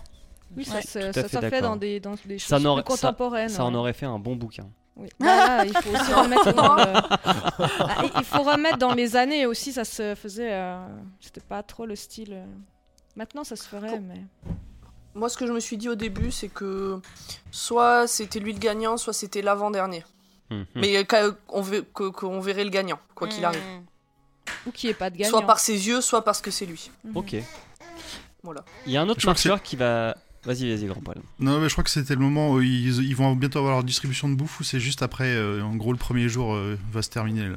Euh. Touk touk touk touk. Euh, non, je crois qu'ils l'ont eu. Ils l'ont eu, Ouais, là. Ouais, a je crois déjà qu'ils une l'ont eu nuit là. passée là. Ouais, il y a déjà une nuit passée, il y a ouais. déjà une nuit, ouais. Mmh. Euh, Il y a un autre marcheur qui va péter un câble et euh, il va essayer de grimper sur le camion de l'armée. Du coup, il va se faire rejeter en arrière, il va se faire broyer les jambes et bah évidemment, il va pas pouvoir continuer à marcher. Donc, il va se faire tuer. Il va prendre son ticket. Mais pardon. il a quand même ses trois Il a quand même pris ses trois avertissements. Bah, on respecte les règles. Les règles sont Donc faites le- pour définir ça. un cadre afin que la société aille dans le bon sens, madame. Ça, ça participe au fait que les, on- on- les soldats sont déshumanisés, quoi. C'est-à-dire que le gars, il a plus de jambes, il souffre atrocement, mais il donne quand même les trois avertissements, puis au quatrième seulement. euh, Mais il dit de manière très longue le mot pied. Parce qu'il vient. Ah oui, ah, c'est comme ça. ouais. Yeah Puis après, eh Ah ouais, c'était dégueu, et franchement. euh, Au moins, il nous aura fait rire. Euh, McBryce Euh. va raconter euh, son histoire de cicatrice sur le front. Parce que, oui, euh, j'ai pas. Ah oui, ça c'est un moment balance ton porc. Alors, c'est un moment. euh, ouais. C'est un moment un peu malsain encore. commençait bien. mal- malsain tristesse, ouais.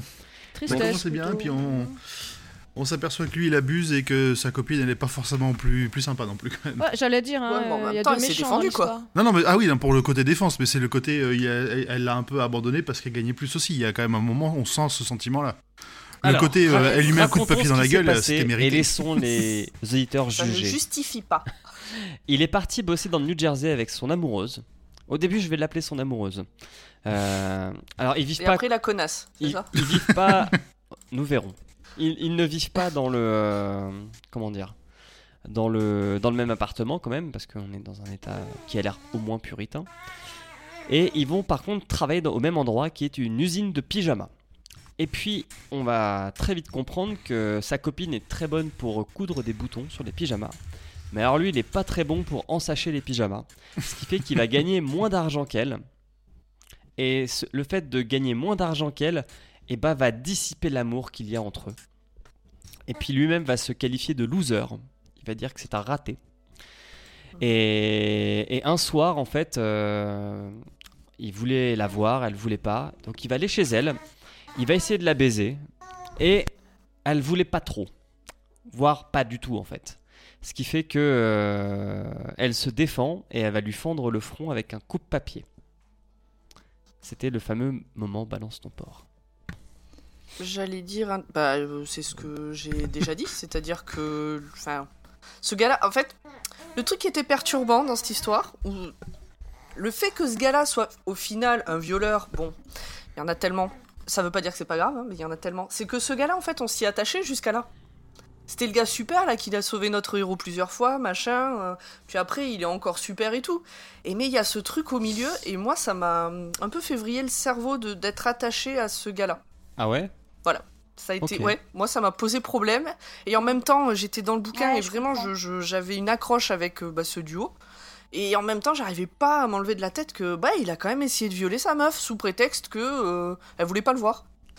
Et voilà, moi, ça m'a un peu perturbé sur le reste du bouquin. euh. comme, comme quoi la morale de l'histoire c'est gagner plus de fric de- que votre meuf et vous aurez jamais ce genre d'embrouille. Exactement. Voilà, c'est absolument pas la morale de l'histoire. Ah merde, je me suis trompé, pardon. Voilà, moi, Je crois que alors- c'est mieux qu'on enregistre vraiment à plusieurs milliers de kilomètres d'écart. non, mais tu contre, prendrais des coups de latte sous la table, toi Putain, il y a des trucs qui voleraient dans le studio. Ce qui m'étonne, c'est que j'ai pas souvenir. Enfin, j'ai souvenir qu'il voulait la violer, mais qu'il n'a pas été autant. euh, genre, je sais pas, il s'est pas jeté sur elle, quoi. Enfin, Je serais pas aussi catégorique. Euh, il, a, il dit qu'il a essayé de l'entraîner au lit et, qu'elle lui a balancé le, le coupe-papier sur la gueule. Ouais, moi, ça me semblait assez soft quand même. Alors, comme, euh, Oui, comme après, c'est son- alors après, si c'est son point de vue à lui, mon donc euh, on ne sait pas. Ouais.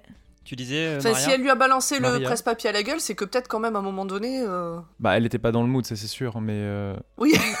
il a, a peut-être juste attrapé par le bras et essayé de l'emmener dans la chambre, quoi. C'est peut-être Oui. aussi juste ça. De Et toute façon, elle, euh, elle, sait elle en voulait plus, quoi. Je veux dire, euh, c'est elle pas. aussi qui le il s'est rendu rejetait compte qu'il sans a fait un arrêt. truc pas bien. Si Maria on parle j'arrive juridiquement, pas, hein. Elle est allée trop loin parce que l'agression n'était pas si euh, forte que quand tu bah, presque tues quelqu'un.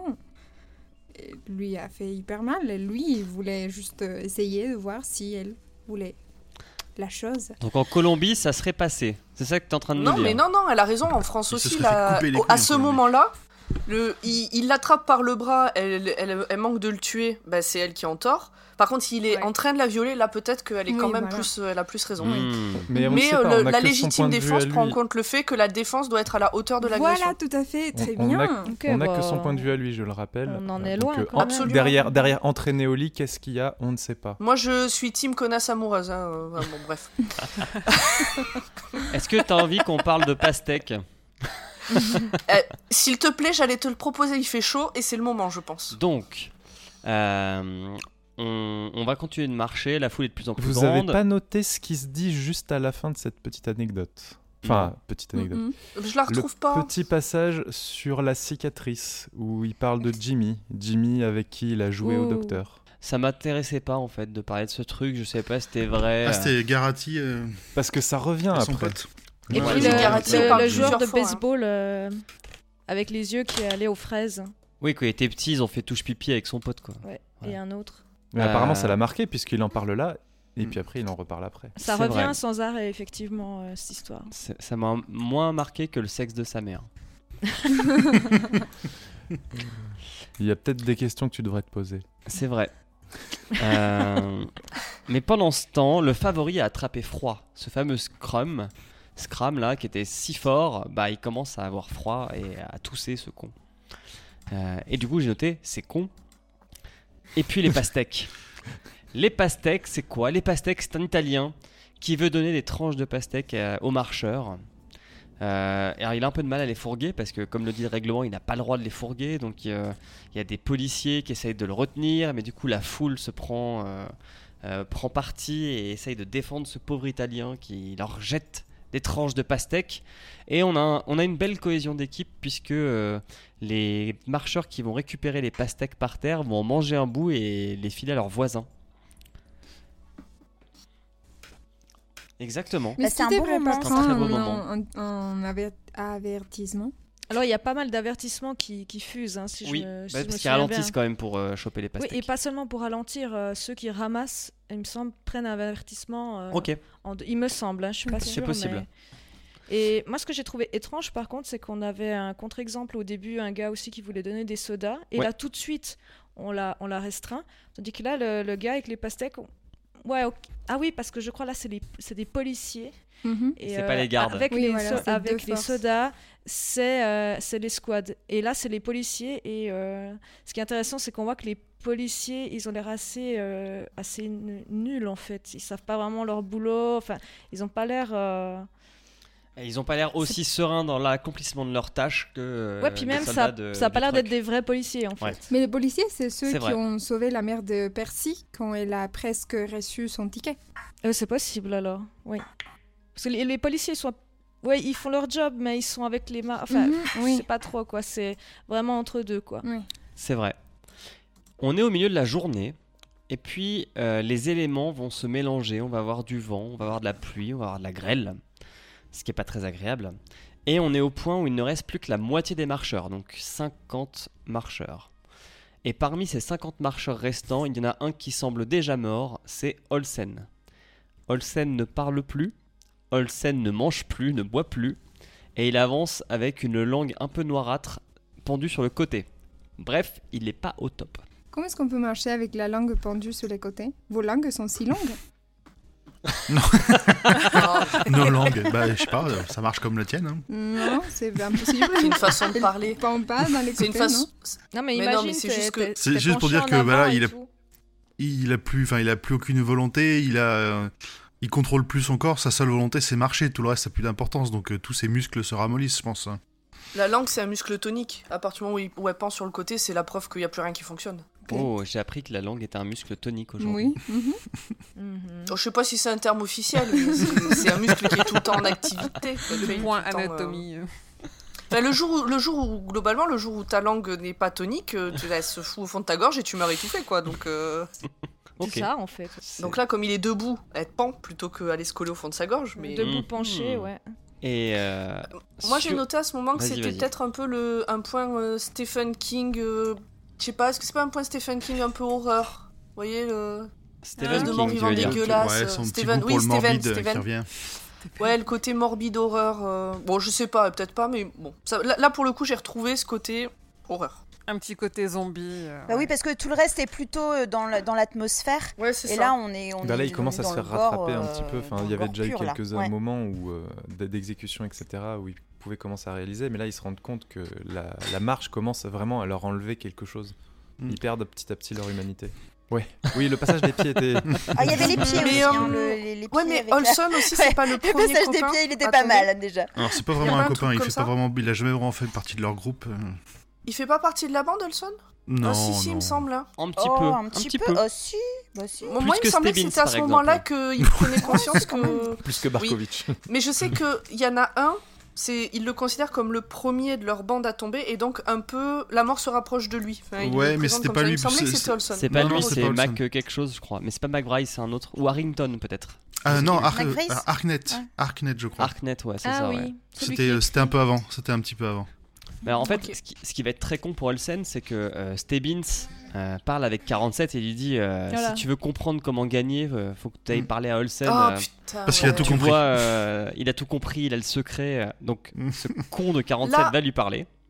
Là, là, Stebbins, il devient un sale connard. Jusqu'à là, il faisait pas d'action.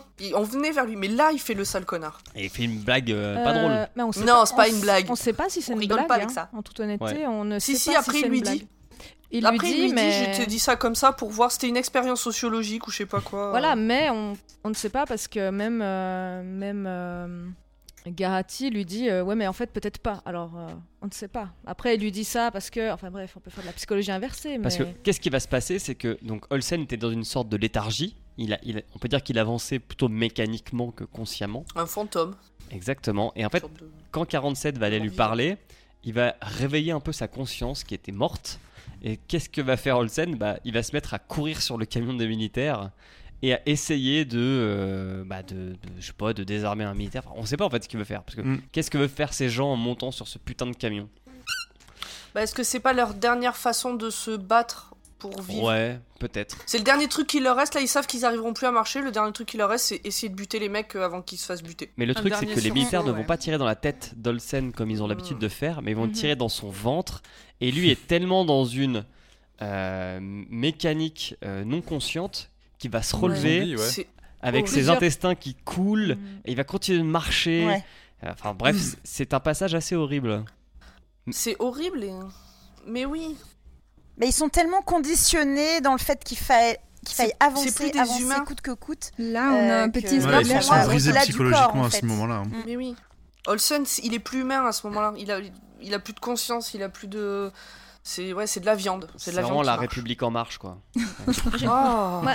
J'ai trouvé intéressant justement que, que les soldats euh, lui tirent pas dans la tête comme d'habitude parce que on sent un peu qu'à ce moment-là, il n'y a, pas beaucoup de morts, c'est un peu, il se passe pas grand-chose et, euh, et les soldats ils disent bon, euh, on va leur foutre un peu les Ils s'ennuient un que, ouais. Ouais, mais, un peu, mais le- pour le coup, les, on soldats, on les a. euh, Pardon, vas-y, vas-y. oui, et euh, bah, en fait, je rebondis sur ce que tu dis parce que là, on, on les avait très déshumanisés tout le long, mais là, finalement, on se dit ah ouais, ils savent s'amuser quand même. Oui, c'est ce qu'il dit. Mais il y, a- y déjà eu un, il y a déjà eu un moment avant où euh, les, il commence à avoir plein de soleil et on voit les, les soldats qui sortent des parasols et qui s'installent Voilà, avec euh, ouais. tranquillou qui a l'air de les narguer et euh, il y a- il- pareil il y a un début de rébellion contre la police justement avec l'épisode des, des pastèques quoi. Mais, mais on sait pas s'ils se rebellent ou. Enfin, on sait pas s'ils Bah, les ils, narguent, ils pardon. gueulent après la police mais par contre ils font pas ils font pas de gestes vers les soldats des squads justement. Non, non, mais je- je- je- j'ai mal, mal, mal, j'ai mal expliqué. Je voulais dire, on ne sait pas si les soldats se moquent d'eux ou Ah oui. eux qui pensent qu'ils se moquent d'eux, alors que les soldats, bah, juste il fait chaud, ils se mettent à l'abri, c'est leur taf, quoi. Oui non, je- pour, pour moi les, les soldats ils ont euh, enfin ils ont aucune réaction vraiment envers les coureurs ils sont euh, Neutre. ils font leur taf et ils se mettent euh, en confort quoi. Exactement. Ouais, c'est ça. Euh, Quelle est la suite? La suite, c'est que la nuit retombe. On est donc sur la deuxième nuit. 47 somnoles en avançant. On, on est pardon à 200 km. Et on arrive sur l'autoroute. Et l'autoroute, c'est cool parce que l'autoroute aux États-Unis, il y a un terre-plein au milieu qui est assez large En et herbe. qui est en herbe. Donc ça permet de se rafraîchir les pieds. Et ça permet aussi d'avoir des flashbacks chelous. 47 repense à le fameux touche pipi dont tu parlais avec un camarade de classe, de manière un peu plus précise. Puis il pense à sa copine. Puis il y a le point caca. Parce que 47 est très pudique. Et il se dit que faire caca devant tout le monde, ça va pas être possible, ça va le gêner. Mais bon, il faut bien que ça sorte au bout de deux Il y a un ans. moment faut que ça y aille. ouais. Mhm. Et, et en fait, il lui arrive la pire des choses, c'est qu'il le fait, que les gens le regardent, le prennent en photo, le filment. C'est vraiment tout ce qu'il ne voulait pas avoir. Et on se dit qu'ils vont, Mais- ils vont ramasser tout ça après aussi. Oui, il vrai. va la mettre sur la cheminée, Ouais.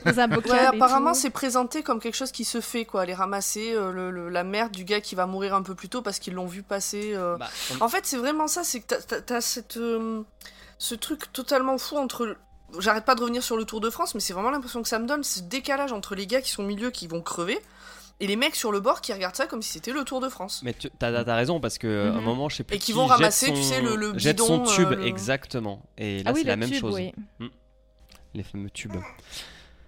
On avance et il y a une rumeur qui se propage dans la marche, c'est qu'il se pourrait que les deux euh, marcheurs de tête soient en fait des frères.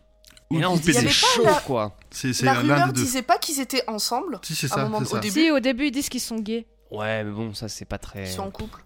Ouais. Et finalement, ils sont frères. Ils sont ça. frères. Et Ah. là, il y, a- il y a un passage euh, où Magris, euh, et ça le met en colère, et il dit que leurs parents devraient es- escouader pour avoir permis un truc pareil. Et j'ai pas bien Je suis compris- d'accord avec lui. J'ai pas bien compris ce passage. Bah, Bah, c'est d'avoir permis que deux membres de la même famille euh, fassent la course en même temps. Il y en aura forcément Oui. un des deux qui va crever. Euh, Bah oui. Enfin, si, c'est soit ton frère il meurt, soit toi tu meurs, soit les deux. Mais si tu as vécu, c'est que ton frère est mort. Moi, j'avoue, je le vivrais mal. à titre personnel. Oui, oui, c'est un peu étrange. Euh, le Et favori je suis d'accord avec McVries. Le favori ne va toujours pas bien. Euh, il a une pneumonie maintenant. Ah, ça Et- va de pire en pire. hein. Et il sait que. euh, Voilà. Ouais. Est-ce que Mais il fait pas très beau, euh, hein. le groupe de collègues de 47 et 47 lui-même, c'est qu'ils prennent la décision que le gagnant, s'il est dans ce groupe, enverra de l'argent à sa veuve. Parce que c'est un, des seuls petit qui est marié moment fu- futile, ouais. mais euh, qui, qui, les- qui continue à les, euh, comment dire, à les souder les en tant que groupe, quoi. Et à les Comme- humaniser. Comme quoi, il y, a des- il y a des moments de grâce dans ce roman pas si bien. quoi. Mm. Alors, il y a- y deux- y a petites choses que parisien.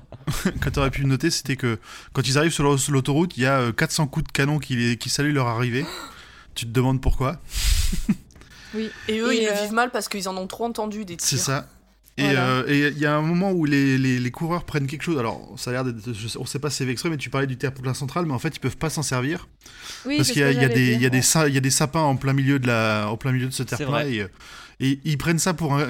Dans la description, c'est vraiment. Ils prennent ça pour un coup Ils l'ont contre fait eux. exprès, quoi. C'est Ouais. ça. Oui, parce que le, le sapin est l'emblème du Maine, donc ça fait vraiment, mais Alors qu'en Quelle fait, bande euh, d'enfoirés, alors que, quoi. en fait, bah non, c'est juste qu'ils ont pris une route où il y avait des sapins, quoi. voilà. Mais effectivement, ils le vivent euh, un peu différemment euh, à cause de la marche. On continue et on arrive à un autre moment de grâce. Euh, donc le favori qui s'est condamné par sa pneumonie, euh, il va décider de s'en aller avec dignité et avec euh, panache. Donc il va aller rejoindre les deux frères qui sont en tête parce qu'ils viennent de la même région et euh, ils vont discuter des, entre des eux. Indiens, euh, les deux frères. Des Hopis, Ouais. je crois. Hopi, voilà. C'est ça, exactement. Ouais. Et en fait, euh, par le téléphone arabe, on avait appris qu'un des deux frères euh, n'était pas non plus euh, très au point. Et ce qu'ils vont décider, les deux, c'est qu'ils vont se sacrifier ensemble. Ils vont se mettre à accélérer, à se rapprocher de la foule, chacun d'un côté de la route, et à insulter les soldats tout en s'asseyant sur la route et à recevoir leur ticket. Je trouvais que c'était une belle mort. Bah, C'est une belle, c'est une belle scène parce que on en revient à cet état et à cette rébellion en fait. Euh, et du coup, c'est vrai que c'est intéressant. Alors, ça sert à rien, il meurt, mais euh, mais effectivement, il meurt avec panache et et c'est ouais, c'est un Roman, beau. c'est une Ah oui. belle histoire. Voilà, c'est un beau que que que j'ai Voilà. préféré dans, dans ce passage, Non, c'est que justement le, le Hopi euh, va euh, l'insulter dans sa propre langue. Et après, bah, Garati explique que quand ils sont assis, au final, chaque... il dit euh, ils ne parlaient pas la même langue. Et euh, moi j'étais là, ah, trop beau quoi. enfin, trop beau, voilà, mais c'est Il pour y a dire du que panache. Ouais, ils, ils ont atteint un niveau que voilà, c'est t'as plus besoin de vraiment de, de parler la même langue ou même de parler finalement, j'ai l'impression. Donc je trouvais intéressant aussi de faire un peu le, le point euh, que bah, finalement ils viennent d'Am- de toute l'Amérique aussi, ça rappelle ça. Mm. 47 va. Et je crois que là, c'est une- Ouais, puis il se, il se, re- Oui, il se bah, rebelle le- contre un ordre c'est un- établi, un, c'est vrai c'est acte fort. de rébellion un peu plus structuré que ce qu'on a eu avant. quoi. Mhm. Et là, il, me semble que c'est là où il y a une nouvelle nuit qui se termine Ouais. et euh, on a, il y a un changement dans le vocabulaire qu'on, qui, je crois qu'on l'avait pas vu avant. C'est qu'il y a eu plusieurs morts dans la nuit et il parle plus de tickets. Ça y est, il dit que les, soldats n'ont commis que deux meurtres dans la, dans la nuit. Donc euh, Ah, vraiment, ça y est, c'est noté, plus, euh, c'est plus des tickets quoi. C'est des meurtres, euh, voilà. Oui, c'est vrai. on dit les mots. C'est les mots qui, réalise qui de plus en plus. quoi. Mm. Ouais, C'est intéressant. Mais du coup, en disant que les soldats ont commis des meurtres, ça réhumanise les soldats. On parle d'humains qui tuent d'autres humains. On parle plus de marcheurs et de, de soldats. De... Ok, moi j'avais l'impression. On remet euh, le truc en face, quoi. Oui, qui est pas juste des Moi, pas je- juste des mecs qui sont dans des rôles, C'est ça. mais Moi j'avais l'impression que vraiment des c'était lié d'autres euh, hommes. à la mort de Olson justement où là vraiment ils se rendent compte que ils vont mourir en fait. C'est à ce moment-là moi que je j'avais l'impression que là ils avaient vraiment compris mais peut-être que, que je me trompe. Où effectivement que le vocabulaire choqué- change et tout ouais. Ce qui avait choqué avec la mort d'Olsen, c'est que ils avaient... ça donnait l'impression qu'ils avaient fait exprès de le faire souffrir pour donner un avertissement aux autres. Bah c'est ça. Bah, c'est un message. Ouais, faut venez pas nous faire chier de toute façon. Ouais. C'était voulu euh, et tout et moi du coup c'est plutôt là que j'ai vu le changement de vocabulaire mais après euh, je me souviens plus exactement mais pour moi c'était vraiment le point clé c'était Olson. En continuant d'avancer, 47 en fait va avoir une grosse crampe à la jambe gauche. Donc ce qu'il va faire, Oui. c'est qu'il va se foutre par terre et il va essayer de, de- de masser sa jambe. Je me suis demandé Euh. si c'était pas une métaphore de la Non. de l'érection matinale avec euh, petite branlette qui suit. Ah, alors ça j'adore. hein. ça ça m'étonnerait pas de la part de King. Hein, Tu vas la chercher un peu J'avais loin, quand même, renoté celle-là, non comme truc, euh. Je- J'avoue que j'ai pas vu la métaphore. Je... Moi non plus, ça fait pas vu euh, la 300 bandes qui marchent, il a une crampe, ça me paraissait cohérent. C'est le matin. Et, euh, retrouve, euh, ouais. Il y a une et comme c'est le héros, il ne va pas mourir, bien sûr, puisque c'est un roman moyen. À deux Mais secondes c'était près. moins une. C'était moins une. Moins deux. Moins deux. C'est à deux secondes. Oui, il, il- deux il secondes, reste oui. deux secondes avant le ticket. Il va retrouver son pote McBride et ils vont se mettre en tête de peloton pour discuter du processus de recrutement de la marche. Donc comment se passent les tests, euh, le tirage au sort à la télé. Donc en fait, pour être un peu plus euh, descriptif, donc il y a des tests physiques et intellectuels à faire, et si vous les réussissez, vous êtes sélectionné pour un tirage au sort qui se passe à la télé où le commandant tire les 100, enfin tire 200 noms, et dans ces 200 noms, il y en a 100 qui sont ceux qui partiront et 100 qui seront réservistes. Et on nous explique ont- aussi que, que euh, les proches au début vous encouragent à participer, puis quand ils voient que vo- votre nom est, est pris et que vous êtes sur la liste euh, prioritaire, bah, ils essayent de vous dissuader. Parce que voilà, ils ont encore, une, ils ont encore un, un, un délai de, de rétractation euh, qu'ils peuvent appliquer. Ouais, ils, ils ont deux fenêtres de rétractation, Mhm. je crois. C'est à la l'annonce des 200, puis après l'annonce euh, et puis l'annonce des, des 100 finalistes, enfin des 100 participants. Donc, ils ont deux, deux, deux fois ils peuvent se rétracter. Je sais plus à quel moment c'est où il y en a un qui explique que s'il est là, c'est complètement par hasard. Il se baladait Oui. dans la rue euh, parce que sa voiture était tombée en panne ou je sais pas quoi. Il est passé devant le, le truc de recrutement, il s'est inscrit. Il se trouve qu'il a été sélectionné. euh, Enfin, Oui, qu'il et était sur liste d'attente et puis finalement, il est quand même là. voilà, il est là, genre, euh, ouais. Et euh, ce qui était drôle, c'est qu'il il explique que justement, il y avait une rédaction. Donc, Oui, c'est ça, la rédaction, ça m'avait choqué. rédaction qu'on retrouve dans les trucs de l'armée, si je me trompe pas, je suis pas une experte, mais. Non mais oui, il y en a. mais Pourquoi vous euh, voulez rejoindre l'armée Il me semble. hein. En tout cas, en Suisse, il y a. Et, euh, et il dit euh, bah, J'ai fait les tests et tout, les questions, c'était easy. Et je me suis retrouvée euh, devant la rédaction Pourquoi on doit vous choisir? Et il a mis que de la merde, genre. Je vais être riche, je vais avoir 60 putes, mais je leur donnais une, une assurance retraite. Exactement, voilà. Et, et du coup, bah, il avait vraiment fait ça pour rire. Et il a été choisi. Et il a rien fait. Et il est là. Et c'est complètement absurde. Et que tout le long, euh, c'était de la blague. Même ses proches voyaient ça comme de la blague. Même son truc. Ouais. Et jusqu'au dernier moment, ils voyaient ça un peu comme de la blague. Voilà, c'est assez euh, c'est intéressant comme. euh, Ah, Et il parcours. finit par dire euh, si ma voiture était pas tombée en panne, je serais pas là. Ah, c'est. Comme ça fait. C'est ça, parce qu'il lui fallait son permis de conduire euh, pour passer le test. On a un chien ouais. qui rentre sur la route. Alors, c'est triste, mais juste avant- c'est triste. juste, av- juste avant, j'ai Ah, noté ça, un c'est truc. triste. ah, ça, c'est triste, j'ai pas aimé. Juste avant, j'ai noté un truc. On apprend le prénom de la copine de Garati, Ah oui. qui est euh, Janice. Et là, à partir de là, euh, Garati, pour moi, il a la tête de Chandler de Friends. Ah non Oh non, c'est horrible. Clair. Oh Ah non, t'avais pas le my droit. God. Voilà. Ah, moi, non, pas pensé. même pas. pas quand j'ai quand j'ai Je- lu euh, quand j'ai lu Janice, j'ai pensé oh Oh. mon dieu. Oh my god bah oui. Parce que c'est vrai qu'il l'appelle Jan pas- depuis le début, ouais. Ouais. Mais non. Je préfère parler du Donc, chien. Ouais, le chien c'est triste. Vas-y, c'est- vas-y, c'est dommage. Pas les animaux. Bah en fait c'est simple, hein, j'ai écrit un chien rentre sur la route, c'est triste, il se fait abattre. Ok. Merci. Et son, et son maître qui est un petit bien enfant résumé. vient le chercher. Et il se fait pas quelle battre. tristesse. Mais lui, se fait de, de justesse pas abattre, Ouais. si je me trompe Mais pas. Mais passe- voilà, le, voie, hein. le règlement, c'est le règlement, messieurs, dames. Le chien embête les coureurs. Et les coureurs vont quand même dire euh, Vous êtes des putains de salauds de- d'avoir tué ce chien. Mais Exactement. le règlement, c'est le règlement, même pour les petits chiens. Ah merci. La marche arrive à Augusta, qui est euh, la première ville de plus d'un million d'habitants qu'ils vont traverser. Euh, et puis en fait, tous les marcheurs vont se mettre à gueuler sans raison, euh, jusqu'à ce que l'un d'entre eux reçoive son ticket et ramène la raison dans leurs esprits. Mais il y a vraiment le début de la folie, euh, plus une sorte de dynamique de groupe qui va faire qu'ils vont se mettre à gueuler en entendant la foule, parce que c'est une foule qu'ils entendent euh, de loin, à plus de 5 km avant d'arriver dans la ville. Ouais, et quand ils sont dans la ville, euh, la, la foule est, pour, enfin, est complètement indistincte. On a l'impression que c'est des cadavres qui les regardent et qui hurlent euh, avec la Mhm. pluie qui leur tombe dessus en plus. euh. C'est une masse euh, vraiment.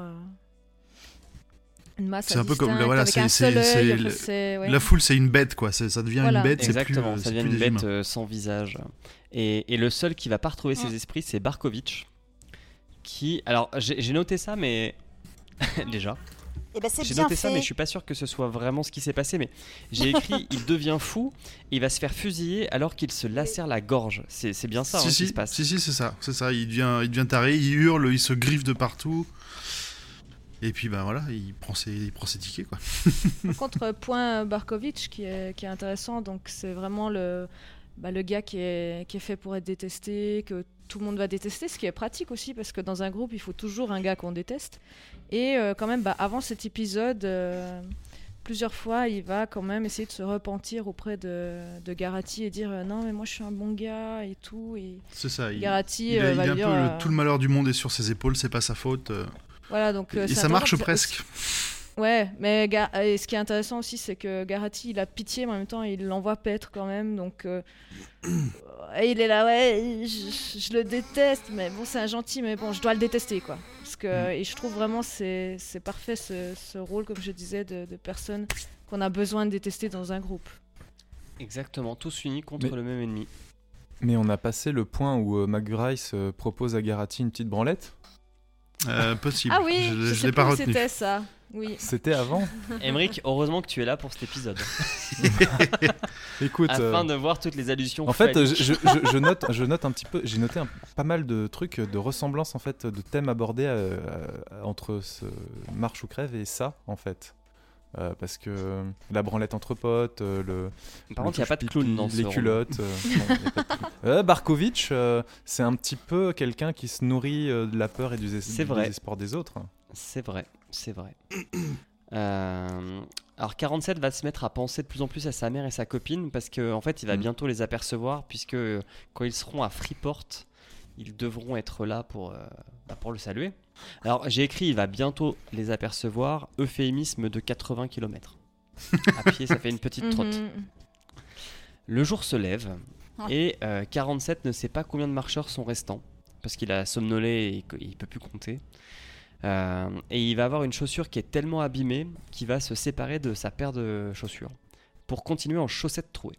Ce qui est le cas de la plupart des participants, hein, puisque leur- leur- leurs chaussures, se- leurs chaussures ou leurs vêtements bah, s'abîment en fait. Donc, ils vont marcher, euh, ouais, jusqu'à ce que le- leur corps ou leur esprit se désintègre, puis ça commence par les, par les pompes, quoi. Exactement. Oui, d'ailleurs, il y a une anecdote d'un du- de- de- d'un finish où euh, les deux marchaient sur les moignons, un truc comme ça, dégueulasse. Les euh. pieds explosés, ouais. Ouais, c'est ce, Ouais, que ouais. Stebbins racontait sur la fin du Ah oui, non, c'est ça, oui, qui- que du coup, ouais, ils arrivaient plus à marcher, du Mm. coup, ils, ils se, ils rampaient euh, ouais. Oui, un gars qui avait rampé sur gars qui a 3 rampé, km, ouais, je crois, quelque chose comme sur ça. 3 km à Ah, si. 6,5 km heure. Je- je- Alors, euh, ouais, ramper à 6 km h Mais déjà, marcher à 6 km h 30 c'est c'est c'est rapide. une hein. bonne On- marche. c'est pas mal, Bah, imagine bonne- ramper. euh, Je, me, je suis demandé si c'était pas un problème de conversion en fait. Dans... Non, Dans la non, traduction. je pense pas. Non, Non, c'est une paraît bonne, logique. c'est une bonne euh, marche, euh, ça me paraît aussi. C'est ce qu'on appelle la marche active. à Mais je pense que 6 c'est juste le côté, il a rampé pendant, enfin, cette vitesse-là qui est plutôt fait partie de la légende de la, de la marche plutôt que la réalité, parce que Hmm. Moi, je pense qu'il avait avec gelé, la meilleure qu'il était du en monde. pente et qu'il glissait un petit peu. Il faisait du ventre, il glisse.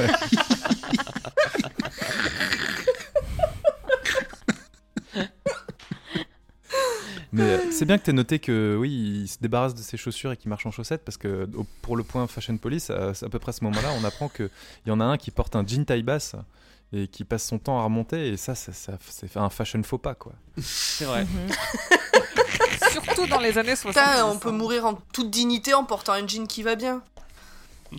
Oui, mais c'est c'est- des c'est gens qui ont pas écouté, mais tu te euh, dis pourquoi le mec, il a pris un jean taille basse? Il aurait pu mettre une Sans- ceinture pour la resserrer Sans quand même. ceinture. Voilà, comme ils euh, ont parce maigri, qu'ils avaient pas ils ont maigri en cours de route aussi. Mais oui, mais, aussi, les- mais bah, c'est du coup, comme il a une ceux, ceinture. euh, ceux du début qui ont des, je crois, des baskets. Et justement, la première règle, c'est une pas des de suggestions, basket. une- c'est une suggestion ou une règle? Je crois que c'est une suggestion. Hein, une de pas suggestion, porter Euh, alors, su- suggestion, Pas de basket. mais je sais pas, quand tu quand vas euh, marcher euh, plusieurs jours, bah, je sais pas, le premier truc, c'est quand même tes putains de godasses, quoi. Oui, mais c'est c'est écrit à une époque où ils n'avaient pas toutes les euh, avancées technologiques en termes de basket. Ils n'avaient pas les pas euh. Nike euh, Epic React et les euh, Ultra Il Boost. NMD de, Moi, je pense qu'ils avaient Adidas. pas En les Converse. thunes, en fait, tout simplement, mais, euh, mais oui. Bah, on en revient à ce que je disais tout à l'heure, c'est que des pauvres. Oui. Bref. Putain, c'est Ah, des bah, des- pauvres, hein c'est les sales pauvres, ils jouent au foot. Ah non, ils marchent. J'ai pas dit ça. Moi, j'ai pas dit ça, le pauvre. Moi non plus. Euh, et c'est le moment. J'ai rien dit. Et c'est le moment où ça va partir en vrille dans la course. Alors 47 va totalement perdre la notion du temps. Il va commencer à demander de l'heure alors qu'il y a une montre. Euh, un autre marcheur va se mettre à Alors non, parce que ça montre, elle s'est arrêtée euh, un, peu, un peu avant, oui, il a oublié de la remonter, donc il sait plus quelle heure il est. Ah, pas bête. Euh, mais bon, cette euh, comment dire, cette obsession du temps n'est pas bon signe. On va avoir un autre marcheur qui va hurler sans s'arrêter, croyant faire une crise d'appendicite. C'est une, ouais, une espèce de sirène. Mhm. Et puis ils vont arriver à Freeport, donc la fameuse ville où euh, la copine et la mère de, de 47 l'attendent. Deux. Et en les voyant, il va craquer le mec, il va vouloir se jeter dans leurs bras, il va vouloir se dire bon bah voilà, je, vais rester ici, euh, tant pis si je prends mon ticket ici, euh, je suis bien. Et c'est encore McBryce qui va lui sauver les fesses en le repoussant dans sa course et en lui disant mais tu peux pas, t'es trop con quoi, tu, tu, tu les aimes pas, tes- ta mère et ta, ta copine pour mourir euh, devant eux, euh, enfin devant elle, le tout devant la télévision et la foule, c'est complètement con quoi. Ce qui en Ça- soi est un bon conseil. Et c'est après ça qu'ils vont faire le, le fameux pacte où ils se. Mais ils ont plus le droit de s'entraider, quoi. C'est vrai. Ils sont 20 à la Ils fin. sont- voilà, Ah oui, sont- donc, sont- là, 20 on, s'approche quand même de la fin. Donc, C'est ça, euh, c'est les 20 derniers, c'est chacun pour sa gueule, sinon ils se, met en- ils se font mettre en quarantaine, ils n'auront plus de contact avec les autres. euh. Ah, pour euh, revenir à la scène qui est quand même intéressante de, la, de la copine et de la mère, alors déjà il y a eu des gags, genre tu veux plus voir ta mère que ta copine, enfin bref. Mais euh, la chose que j'ai préférée, c'est quand même quand, euh, Ça c'était Stébine. quand il dit. euh, oui, c'est possible, effectivement. C'est euh, quand il dit en fait que bah, sa, sa copine euh, justement veut qu'il reparte. et il lui dit, ben, enfin, il dit, elle me lance une malédiction en me disant va, va, va. Et t'es là, ouais, effectivement, c'est c'est horrible en fait. Enfin, c'est gentil, mais c'est horrible en même temps, quoi. Et moi, c'est ce que j'ai préféré dans ce passage. Bah, ça, les- ça le motive et en même temps ça le détruit euh, psychologiquement quoi. Ouais, c'est ça. Elle, lui dit de partir pour qu'il survive, mais euh, il va pas. Enfin, voilà, quoi. On a parlé un- de. Vas-y, euh, Emmerich. Vas-y. C'est un peu après ça d'ailleurs qu'il y a le, le- il se rend compte qu'il a envie de gagner. Oui, c'est la première Que- fois où il dit j'ai envie de vraiment de gagner euh, et non pas de juste survivre. Bah, en même temps, il est allé tellement loin que que ce serait con de de tomber Mais maintenant. En fait, c'est en fait tout ce qu'il portait jusqu'à présent, c'était de voir sa copine et sa mère. Et, euh, et une fois qu'il les a vus, il a, il a plus aucune raison d'avancer, mais il continue et il, il réalise que, euh, ben, en fait, il a, vra- il a envie de gagner. Mais c'est pas Stebbins qui lui dit que une fois qu'il aura vu sa copine et sa mère, il aura plus de but? Oui. Je sais que c'est évoqué à un moment Je sais donné. plus si c'est Stebbins ou Scram. Ah non, Scram, il est plus là déjà. Je pense Oui, que non, ah mais oui, il l'a dit avant, avant, il l'aurait bien dit avant. avant, oui. Je ne sais plus. C'était bien bien avant. Moi, j'ai l'impression que c'est Stebbins. euh, Il aime bien l'embêter avec ça, donc Ouais, ça c'est paraît assez logique. Et, et donc, Mais comme- est-ce que c'est pas encore un truc pour euh, le, le déstabiliser euh, Ah bah, Ah bah, bien, bien sûr, sûr. bien sûr. Voilà. Toujours, euh, Stebbins c'est un crevard. Et, donc ils sont plus que 20. Effectivement, Abraham va aller voir 47 et va lui dire maintenant, mec, on fait un pacte, on ne cède plus entre nous, c'est on, on arrête ce, ce truc de mousquetaire, c'est fini. Et il va y avoir un marcheur qui va réussir à monter sur le camion, à tuer un militaire et à tirer dans la foule avec le fusil du militaire avant de se faire descendre. Ce qui est pas mal en fait. Parce que Belle après performance. 4 jours de marche, ouais. Euh, le temps est une notion de plus en plus floue. La nuit tombe, le décompte continue. On a changé d'état. On n'est plus dans le, on n'est plus dans le Maine. Je crois que là, on est arrivé dans le Massach- Massachusetts. Massachusetts. C'est pas le New Hampshire? Ah, je, je sais plus parce qu'effectivement, il y a qu'à un moment, il y, a mais, euh, il y a un panneau où il y a écrit Mm. plus que 70 km pour le New Hampshire. Et, euh, et là, il y a Garati Si, qui pète c'est- un câble en disant 70 ki- seulement Pourquoi Ouais, ce quelle mot blague. seulement Ouais. Ouais, c'est vrai. Il va faire des rêves de plus en plus étranges. Euh, et on va entamer le cinquième jour de marche. Et l'auteur, à ce moment, va nous dire que ce sera le dernier. Et au même moment, on apprend qu'après la nuit, ils ne sont plus que neuf. C'est pour ça qu'on sait que ça va être le dernier. Enfin, que c'est Juste probable avant- que ce soit le dernier. Juste avant, dans la nuit, on apprend l'histoire d'un homme célèbre qui a pris d'assaut la base nucléaire allemande de Santiago à lui tout seul en 53. Et là, je me suis dit, j'aurais bien aimé avoir une histoire là-dessus. Bah oui, bah c'est, ça veut dire que la Deuxième Guerre mondiale, elle, elle s'est pas terminée comme elle aurait dû se terminer. Exactement, ouais. Sûrement. Oh, je l'avais pas du tout relevé ce truc-là. Bah oui, bah, c'est, c'est là où on se dit on est en pleine dystopie et que, enfin oui, c'est... En fait, ouais, c'est tout ça qui est intéressant. Veut, je, veux veut l'autre, je veux bouquin, monde-là. je veux l'autre bouquin. Alors Stebbins, c'est celui qui a l'air de mieux supporter l'épreuve jusqu'à présent, mais il va commencer à perdre la boule. Mm. Et c'est là en fait où il dit qu'il est le lapin de cette course euh, de l'évrier et que, c'est- et que le commandant est son père. En fait, c'est Garati qui, le- Tintin. qui arrive à l'aiguillonner et à justement à lui Mm. faire perdre un peu ce- sa contenance. Ouais, mais en fait, quand il dit que le commandant est son père, on ne sait pas si c'est du lard ou du cochon, quoi. Mhm. Et il dit que c'est Mhm. son père naturel. Oui. Enfin, le commandant ne sait pas. Enfin, en gros, le commandant s'est tapé sa mère, elle est tombée enceinte, euh, voilà. Voilà. Le commandant n'est pas au courant. Et qu'il a plein de, de bâtards, euh, comme il dit. Mais c'est vrai, on, on sait pas si c'est vrai ou pas. Enfin, moi, je Non, ça a l'air assez pense que bidon. je- Est-ce que c'est pas une le métaphore euh, sur le, le commandant qui serait le père de tous ces, de tous ces mecs qui, qui avancent? Moi, je partirais assez dans une option comme ça. Ouais, euh, ça- ça- c'est ce qui ressort. En plus, tout au long du bouquin, ils en parlent. Enfin, ils en parlent. Qui, la plupart ont, Oui.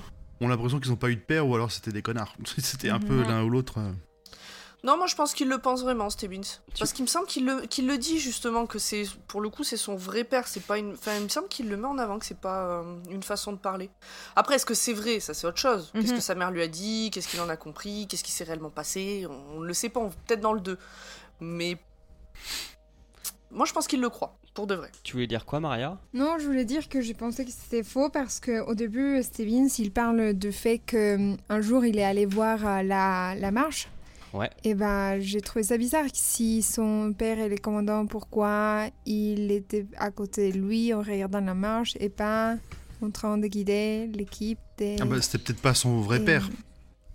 Tu vois, comme il dit que c'est un bâtard et euh, le commandant sait pas que Stebbins est, là. Mais par contre, c'est vrai que j'avais oublié, mais ça, ce que dit Maria, ça, ça rejoint l'histoire qu'il avait une très bonne place et qui dit au début, ouais, euh, j'ai des parents influents, machin, j'avais une super bonne place. C'est vrai. C'est vrai que ça, j'y avais pas, euh, j'avais pas euh, porté mon attention là-dessus. Donc là, ça peut coller quand même un peu. Et puis on avance, ils sont plus que 7, puis ils sont plus que 4. Et puis ils arrivent dans un nouvel état, donc c'est là où ils arrivent dans le Massachusetts. Et puis ils sont plus que 3. Les trois restants, c'est. Il y a un petit désespoir. Il se met à pleurer. Euh, Ouais. il, il se dit qu'il va pas y arriver. Non, ça c'est quand ils sont plus que 2, je crois. On Non, a encore a aussi un, encore. un petit aperçu de, encore un Baker, petit aperçu donc, de, de, de leur monde qui a pas l'air joyeux, où, il, où Garati, il, apparemment, il a du jazz dans la tête. Et on apprend qu'en fait, le jazz est, moment-là, ouais. est, inter- est complètement interdit, qu'ils sont, enfin voilà, ils ont limite pas le droit d'écouter de la musique. quoi.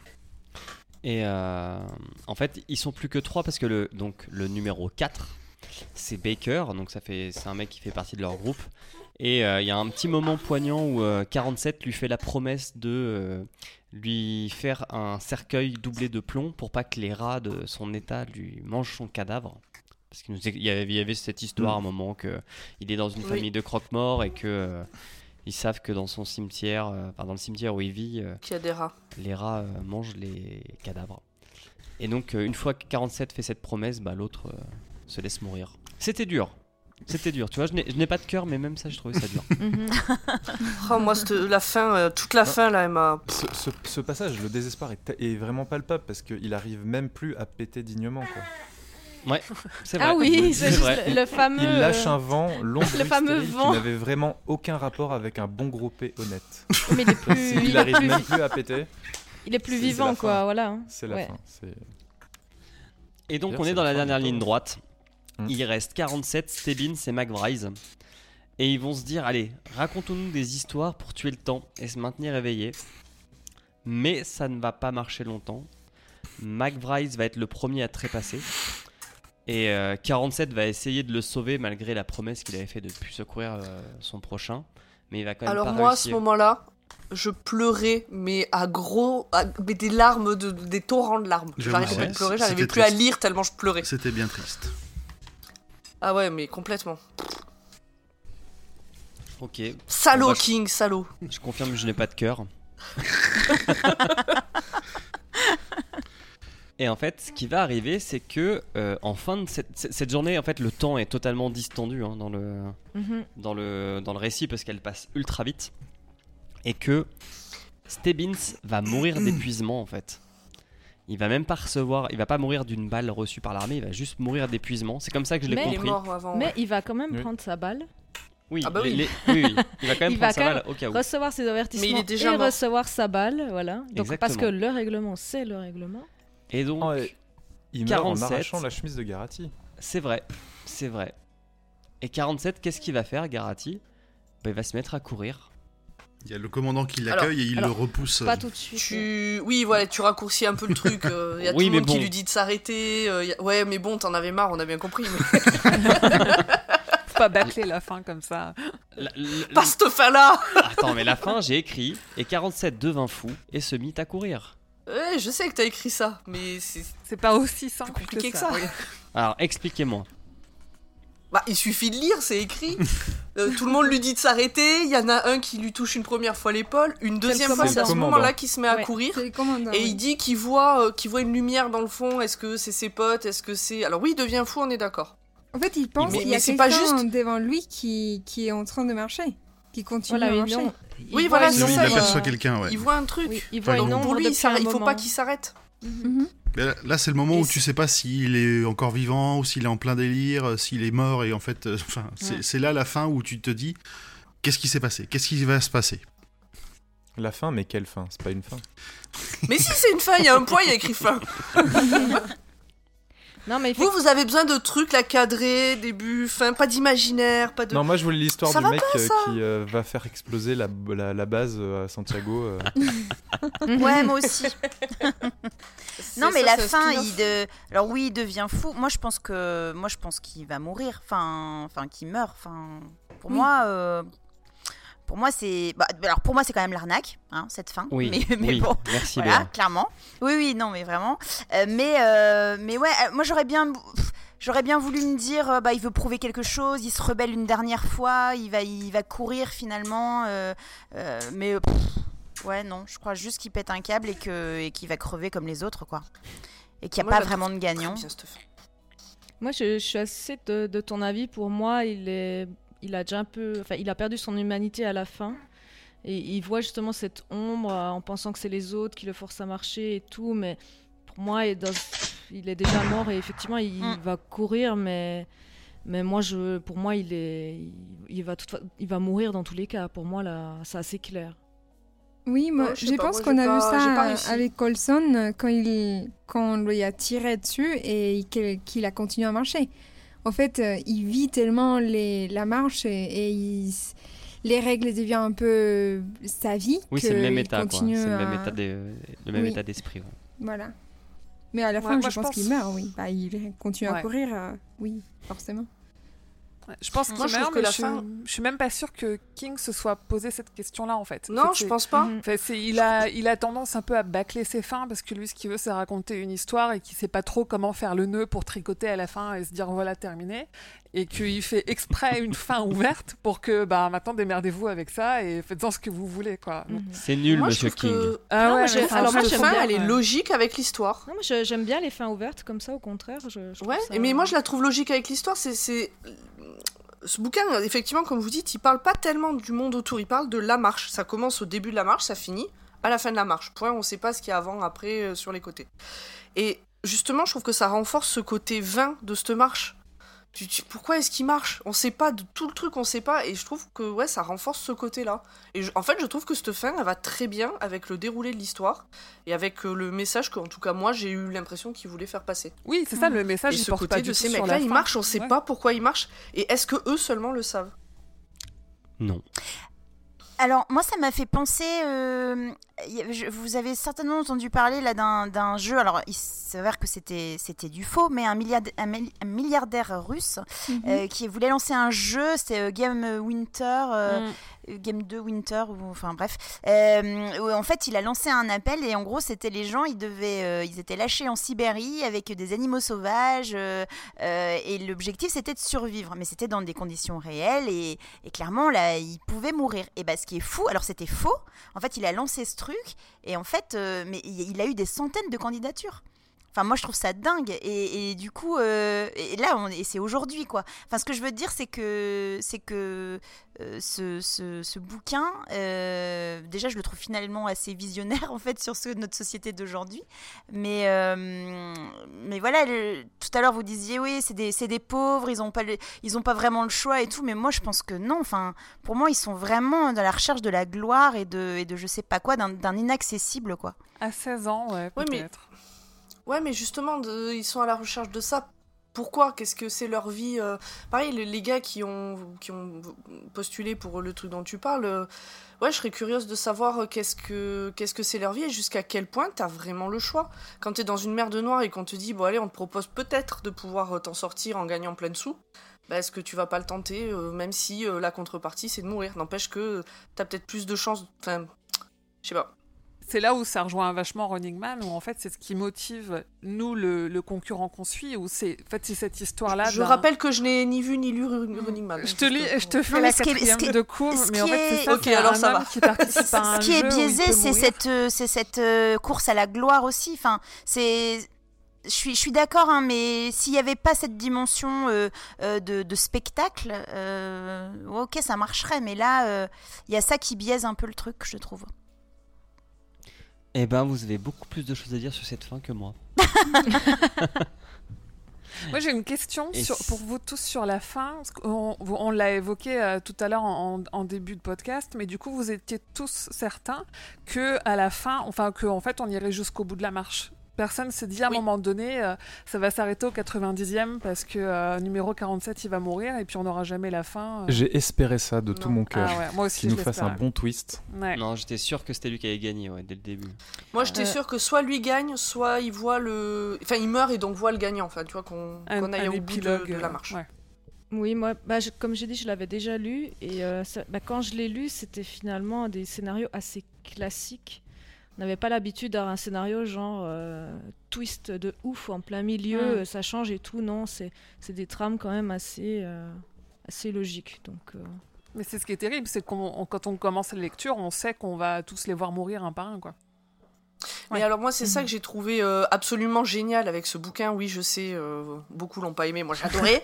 ce que j'ai trouvé génial avec ce bouquin c'est que dès le début tu connais la fin, Tu sais que ça finit il se mal. passe rien Ouais, de ouf pendant arrive, tout ouais. le truc, à part quelques réflexions peut-être un peu pseudo-philosophiques, mais tu, tu sais, dès, et dès le départ, il le dit, faut pas être ami avec les mecs. Et ben moi je me suis fait avoir sur tout le long, je suis tombée, euh, je me suis accrochée à tous les personnages, j'ai adoré le duo euh, McVries et, et Garati, du coup quand McVries est mort, j'arrêtais pas de pleurer. Euh, je, vraiment, je, je suis tombée dans tous les pièges où dès le départ, quand tu relis, tu te dis attention, faut pas être ami avec les mecs, attention. euh, Tu vois, pour un, un bouquin qui parle de pas grand chose, je préfère dix fois Jessie à celui-là. j'ai quoi. pas lu. euh, Mais en fait, tu es une escroc. Ah mais je le dis depuis le début, moi je sais toujours pas ce que je fais là. hein. Moi on m'a dit viens on va parler dans un micro, je dis ok j'arrive. Et, et si on passait aux questions de Maria? Oui. Oui. Ah oui En plus, ça va pouvoir nous les faire bon. en live. Attendez-vous à, à subir le, le doigt interrogateur de Maria. Ouais. non, mais mes questions sont vraiment simples.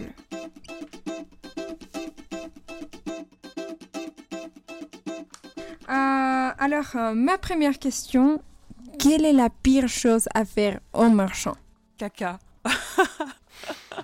Caca, Selon direct. le livre, pipi pour une femme, Oui, c'est pas Alors- évident Bah, à faire ouais. en marchant. euh. c'est pas. Ouais. Ils ont quoi Ils ont quoi Ils ont deux minutes euh, au total ou ils ont euh, deux minutes par avertissement? Non, non, Non, au deux minutes au total. total. C'est 30 secondes par total. avertissement. Moi, je suis, Ouais, c'est- de la marche rapide, deux caca c'est quand pas même. C'est rapide, hein. Ouais. Mm. En plus, euh, bah, tout le monde te voit et tout. Et puis il marche très Ouais, vite. faut vraiment, que tu veux faire vraiment euh, pouvoir poser sa pêche et remonter et repartir quoi. Voilà, et sachant que Ou t'as alors tu te regardé. fais tu, euh, tu te fais tu sans, sans te baisser quoi. Ouais, mais ça va Moi, j'aurais- moi, dit- hein. Moi j'aurais dit perdre ses pieds. Enfin, le mec qui perd ses pieds, c'est pas pratique. Ouais mais tu, c'est pas vraiment toi qui le fais, tu vois. Ah, il l'a cherché, hein. Il l'a Ça, cherché, il est monté, pieds. il est monté sur, le, sur la machine. Oui, perdre du ses coup, ça pieds, c'est un bon choix. Maria, ça serait Oui. en marchant dans le cadre d'une longue marche ou en marchant en baladant, euh, tu vois, un jour où il fait beau, euh, je vais au parc? Ok, bah. j'ai- Non, non, mais c'est une question. Non, ça, non, mais je te pose la question, c'est dans quel sens euh, En marchant, euh, Bah, je dirais juste en marchant, tout court. en se baladant. ouais. Donc, ouais, effectivement, si je me balade dans un parc, je fais pas caca. Et toi, Maria, c'est quoi la pire chose que tu peux faire en marchant? Euh, bah, en fait, je pense que la pire chose, c'est lié à ma deuxième question. Ah. Euh, oui, c'est. C'est pas manger du coucher avec concentré. quelqu'un pendant que- Mm. Mm. Ça, vraiment, ça me dégoûte l'idée de concentrer. Je ne sais pas pourquoi, mais j'imagine la texture et ça me peur. Non, euh, faire l'amour en marchant, j'ai pensé à la Euh, chose. oui. c'est c'est pas c'est pas prévu pour quoi. Ça peut être un Donc, sport. hein. euh, Après, faut, faut de l'équipement, quoi. Donc, ma deuxième question. Faire l'amour en marchant Pour ou contre Et, comment on pourrait le faire. Bah, J'aurais quand même tendance à dire que c'est pas pratique.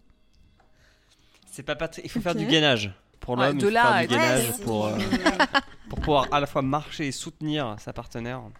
Ouais, j'avoue que j'arrive pas à voir le. Ouais, ou, ou du matos, quoi. Un truc qui te permet. Ouais, je- ouais, ouais, peut-être être à plusieurs pour s'entraider, je sais pas.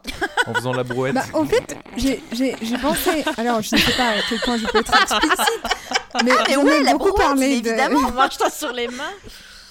J'en ai beaucoup parlé de ça avec les gens qui ont lu le livre et avec moi, mes mes potes. Et du coup, je me suis dit, bah, euh, pas forcément les, doigts- les mecs doivent tenir la femme, mais elle peut marcher en même temps. Et lui aussi. Qu'est-ce que devient ce podcast? Alors, du coup, toi, tu te penches et t'avances. Petit, petit tutoriel euh, rapide sur comment Human faire la chose en marchant. Je suis en train On de t'imaginer en train de faire des ouais. petits schémas pour On voir, vous mettra si le croquis en lien. Le Kamasutra en marchant. Maria, t'as Euh. peut-être un concept de livre. Et, et donc, ta troisième question, Maria. Et ma troisième question. Euh, si vous participez dans la, dans la marche, estimez euh, votre nombre de jours de survie. Ah, déjà, nombre de jours, c'est ambitieux. Oui, j'allais dire c'est pareil, c'est beaucoup. Euh, J'aurais dit moi une journée. hein, euh. La première nuit, je m'endors et je tombe et c'est fini. hein. Ouais, je suis un peu comme Emmerich. 24 heures, c'est déjà pas mal. Ouais, moi j'aurais Moi, fait un jour. euh, Pardon. Ouais, vas-y. Un jour sur du plat, euh, une demi-journée sur du dénivelé, et puis 10 minutes avec un téléphone, parce que je m'arrêterais pour faire des selfies. Euh, Donc ouais, ce serait... Je, Non, je dirais pas longtemps. Ah, Alors moi, je pense, je rejoindrai un peu ce qui était dans le livre, c'est j'aimerais pas être la première. Mais du moment qu'il y en a un qui est tombé, je m'en ficherais et je tiendrais pas très longtemps a priori. Mais j'aimerais pas être la première. Je me dirais merde, je veux pas être la première. Quoi. Ok. Toi, Maria, Voilà. c'est quoi ton temps? Ah bah moi j'y pense, euh, je pourrais tenir. Alors j'ai vu que je pouvais passer une nuit blanche, bah, une nuit sans dormir, donc euh, Ouais, mais tu une bougeais pas. journée plus la nuit. Non mais bon c'est. T'as déjà fait euh, marcher toute une journée entière euh, Bah, je, je marche beaucoup, donc euh, ça va. Je pense que je pourrais tenir une journée et demie, deux journées. Et toi, Ouais. Émilie, tu tiendrais combien de temps Alors, moi, je suis un peu plus optimiste, mais je suis peut-être un peu naïve. Non, je pense que je meurs euh, au début de la deuxième nuit. Je tiens une nuit, une journée, et, euh, enfin une journée, Ah, quand une nuit, même. une journée. Et, euh, mais parce que je, enfin, je fais des treks, donc du coup, je, Tu j'ai ce côté t'entraînes, un peu, ouais. je suis un peu Mm. entraînée, je cours des semi-marathons et tout, mais je, ça, ça se trouve, je meurs au bout de trois heures parce que je me tords une cheville, on sait pas. Et toi, Pomme Ouais, deux heures, je pense. On a perdu pomme. Un truc comme ça, tu vois, à peu près.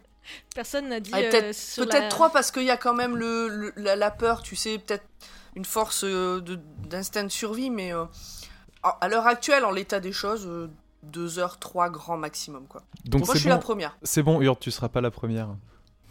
Moi, je suis number one. J'aime bien être la première, vous voyez, c'est important. mais justement, personne n'a cité euh, l'exemple euh, du livre qui est un peu le, Ah, le gars qui décolle jamais. le gars qui décolle jamais de la ligne et qu'il y a une trace euh, qui justement qui témoigne que- qu'il avait qu'il était tétanisé et qu'il s'est fait flinguer dès le début et qui faisait un peu la comment dire on on sait pas si c'est vrai en fait ou pas et- Ça fait peut-être partie de la légende de l'épreuve. oui voilà je cherchais le mot donc Parce que un peu la il se passe quoi euh, pour ceux qui viennent pas finalement? Ils sont esquadés Bah, en fait, je pense qu'ils peuvent pas ne pas venir parce que euh, je- y a On va les Ma- chercher? Ouais, McBride, Ouais. il explique que c'était le 12e sur la liste d'attente et que Ouais. euh, quand il a appris ça, c'était genre 24 heures avant. Son père voulait pas qu'il le fasse et en fait, il y a des Mhm. gardes qui sont venus le chercher et mettre toute la famille dans l'avion. J'ai noté le passage. Donc je pense que tu peux pas y échapper. Bah, Garati, euh, au début, quand sa mère lui dit euh, bah non, qu'il faut pas participer à la marche, il lui dit mais que, bah, que s'il participait pas, les commandants euh, sauraient quoi faire. Et du coup, je pense que s'ils participent pas, ils, ont, ils reçoivent leur ticket dès le début. Peut-être. moi je pensais ouais escouader ou effectivement quelque chose de, de négatif mais je sais pas quoi après Ok. ils sont peut-être trop jeunes pour être escouadés donc effectivement pourquoi pas le ticket dès le début On va passer à la. joli, je je ouais, ouais, ouais, du- ouais, ça. Tu meurs quand, toi? Eh? Eh?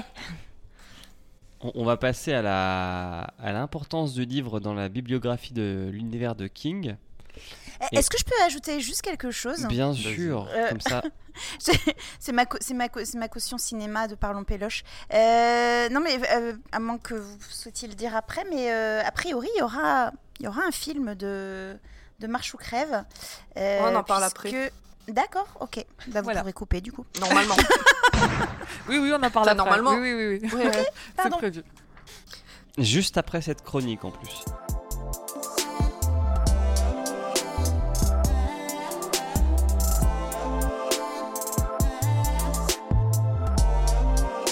Alors Pomme, quelle était l'importance de ce livre? Alors, du coup, l'importance de ce livre. Donc, pour rendre euh, à César ce qui est à César, c'était Grand Poil qui devait faire euh, normalement euh, cette partie. Euh, il a des problèmes, euh, des, des soucis logistiques, donc il peut pas. Donc, c'est lui qui s'est tapé de travailler cette partie, et moi, je vais me taper le luxe de vous la, de vous en parler. Bravo Ah, il faut, le, le pauvre, c'est pas de sa faute. Donc du coup, euh, Marche ou crève, c'est le septième roman de Stephen King et le deuxième qu'il a fait publier sous le nom de Richard Bachman. Euh, par contre, c'est le tout premier qu'il a écrit et terminé, et c'était en 67. Il était alors étudiant à l'université du Maine. À cette époque-là, il a présenté euh, ce roman à un concours de premier roman organisé par euh, Random House, euh, mais il a été rejeté immédiatement et ça n'a pas trop plu euh, à King. Finalement, il l'a publié 12 ans plus tard, en 79, avec une légère réécriture et sous le pseudo de Bachman.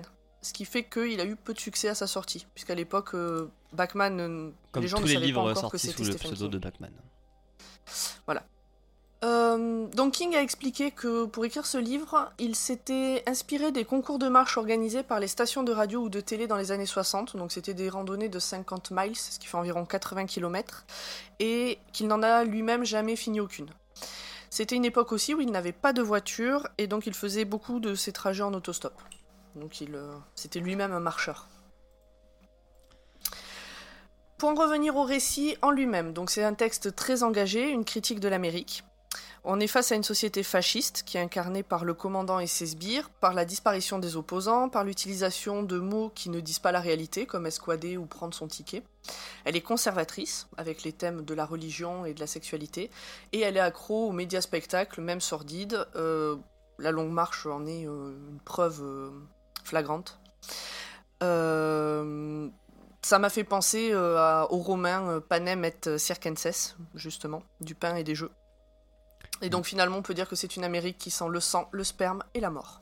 Ah oui, C'est c'est de grand poil, mais je suis fan euh, de Oui. cette phrase. Et le caca. Et de suite, c'est une phrase de Hurde, et c'est pas pareil. bah, je sais pas, il y a quand même. euh, Il y a tout le temps cette allusion. c'est euh, très scato, oui. Oui. Donc c'est une société, je pense qu'on peut dire individualiste. Un petit peu. Et euh, donc King s'en sert pour mettre en avant les caractéristiques primordiales chez les participants, leur humanité, le sens de la dévotion aux autres, euh, et on voit ça au travers du groupe de Garati. Et une- cette dimension sociale, elle est, c'est une constante dans l'œuvre de King, mais sous le pseudo Bachman. Et ça lui permet de créer des personnages crédibles, humains, attachants, fragiles. Et du coup, dans ces bouquins-là, on suit leurs pensées, leurs peurs, leurs rares plaisirs, et on s'attache à eux, et on est rassuré un peu de les voir s'entraider, euh, quitte à se mettre en danger pour sauver ce copain, euh, qui finalement est aussi un ennemi, puisque c'est une course contre la mort, et que bah, ce- celui qui meurt, c'est pas celui qui gagne, quoi. Il vaut mieux que ce soit l'autre que soi. Euh, au niveau Oui, du style, mais totalement. Au niveau du style, c'est un livre qui est servi par un style très précis et épuré, et ce qui est pas souvent le cas chez King, et un sens bien. de la narration impressionnant. Euh, Je fais une parenthèse, vous noterez que Grand Poil et moi, on a aimé le livre. Mais moi aussi. Même Parce que tout ce que je lis, c'est Grand Poil qui l'a écrit, mais je suis totalement d'accord avec ce qu'il dit. Donc euh, King brosse des portraits de personnages attachants ou repoussants en seulement quelques lignes. On est très vite fixé euh, sur, euh, sur ce qu'on pense d'eux. Et euh, donc dans ce bouquin, la notion du temps est très bien maîtrisée sur tout le roman. C'est-à-dire que quand le personnage s'ennuie, on va s'ennuyer. Quand le personnage est ultra stressé, et on va être stressé aussi, le temps va passer plus vite. Et euh, d'ailleurs, le timing de la course évolue au fur et à mesure du livre. C'est-à-dire qu'au début, on va vraiment prendre le temps euh, d'expliquer à combien on en est de kilomètres, à combien on en est de temps de marche, etc. Et petit à petit, les références temporelles s'espacent. Et au final, c'est un souci périphérique ou alors c'est une information ponctuelle du type euh, bah là, c'est le record à battre. Ou euh, dans une autre euh, édition, il s'était passé ça au bout de, de tant de temps. Et donc, on rentre dans cette cadence aussi avec Gary. Euh, donc, Gary, Garati. Non, Garati.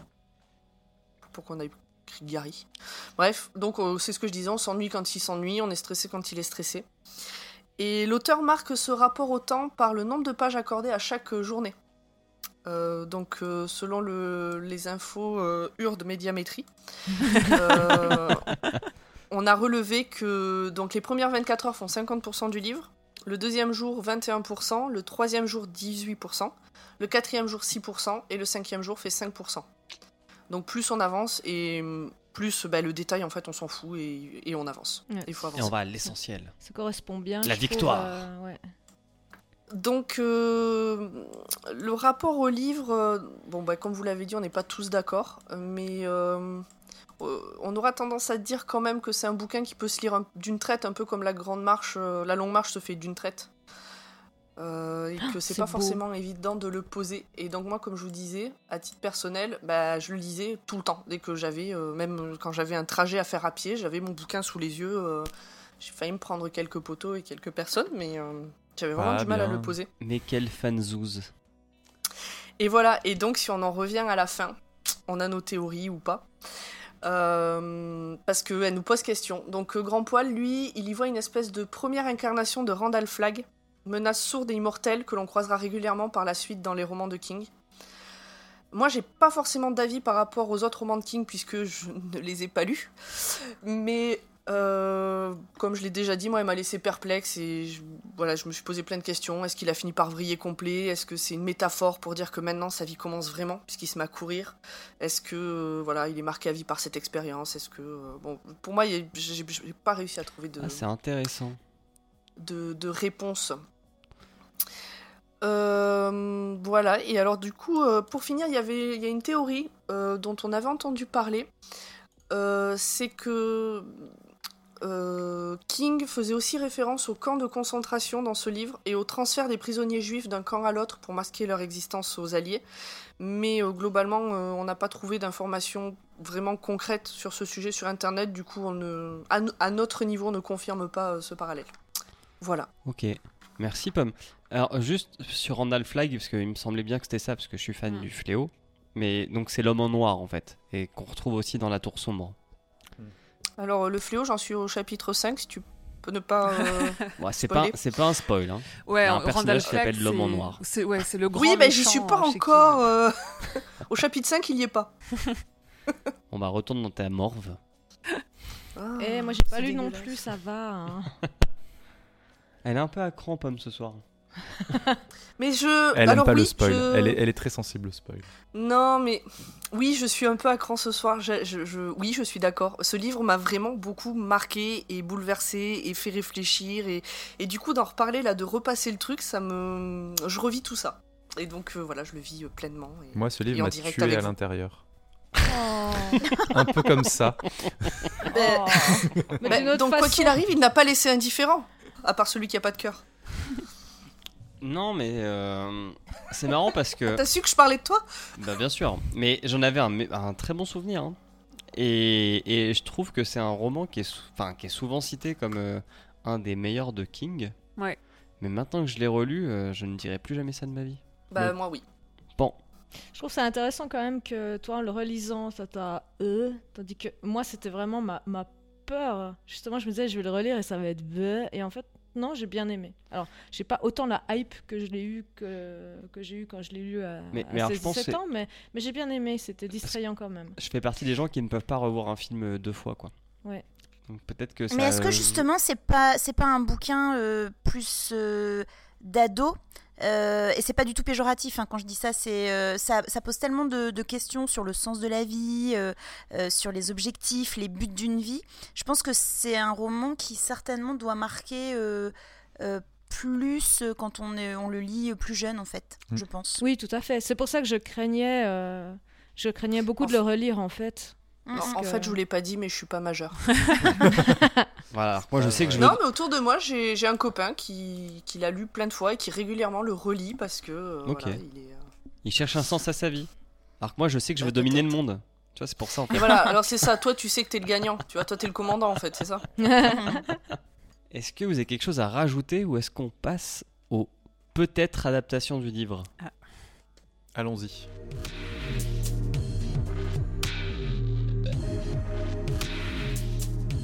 Allez, Émilie, c'est à toi. Alors, Et, euh, et Béa pourra renchérir comme ça. oui, exactement, Ah bah, et je pense- compléter je- je pense- jamais. Mais je pense qu'elle va dire tout ce que je pensais dire, donc euh, vas-y. En fait, depuis très longtemps, c'est Franck Darabon qui avait les droits. Donc Franck Darabon, on le connaît bien dans le large univers euh, des adaptations de King, parce qu'il a notamment fait le film The Mist, pas la série qui est récente, Mhm. mais le, le, le film qui est très bon, La ligne verte et Les évadés. C'est un très bon ami de King. Il Ok. avait, ouais, ouais, ouais, il avait les droits depuis euh, le début des années 2000.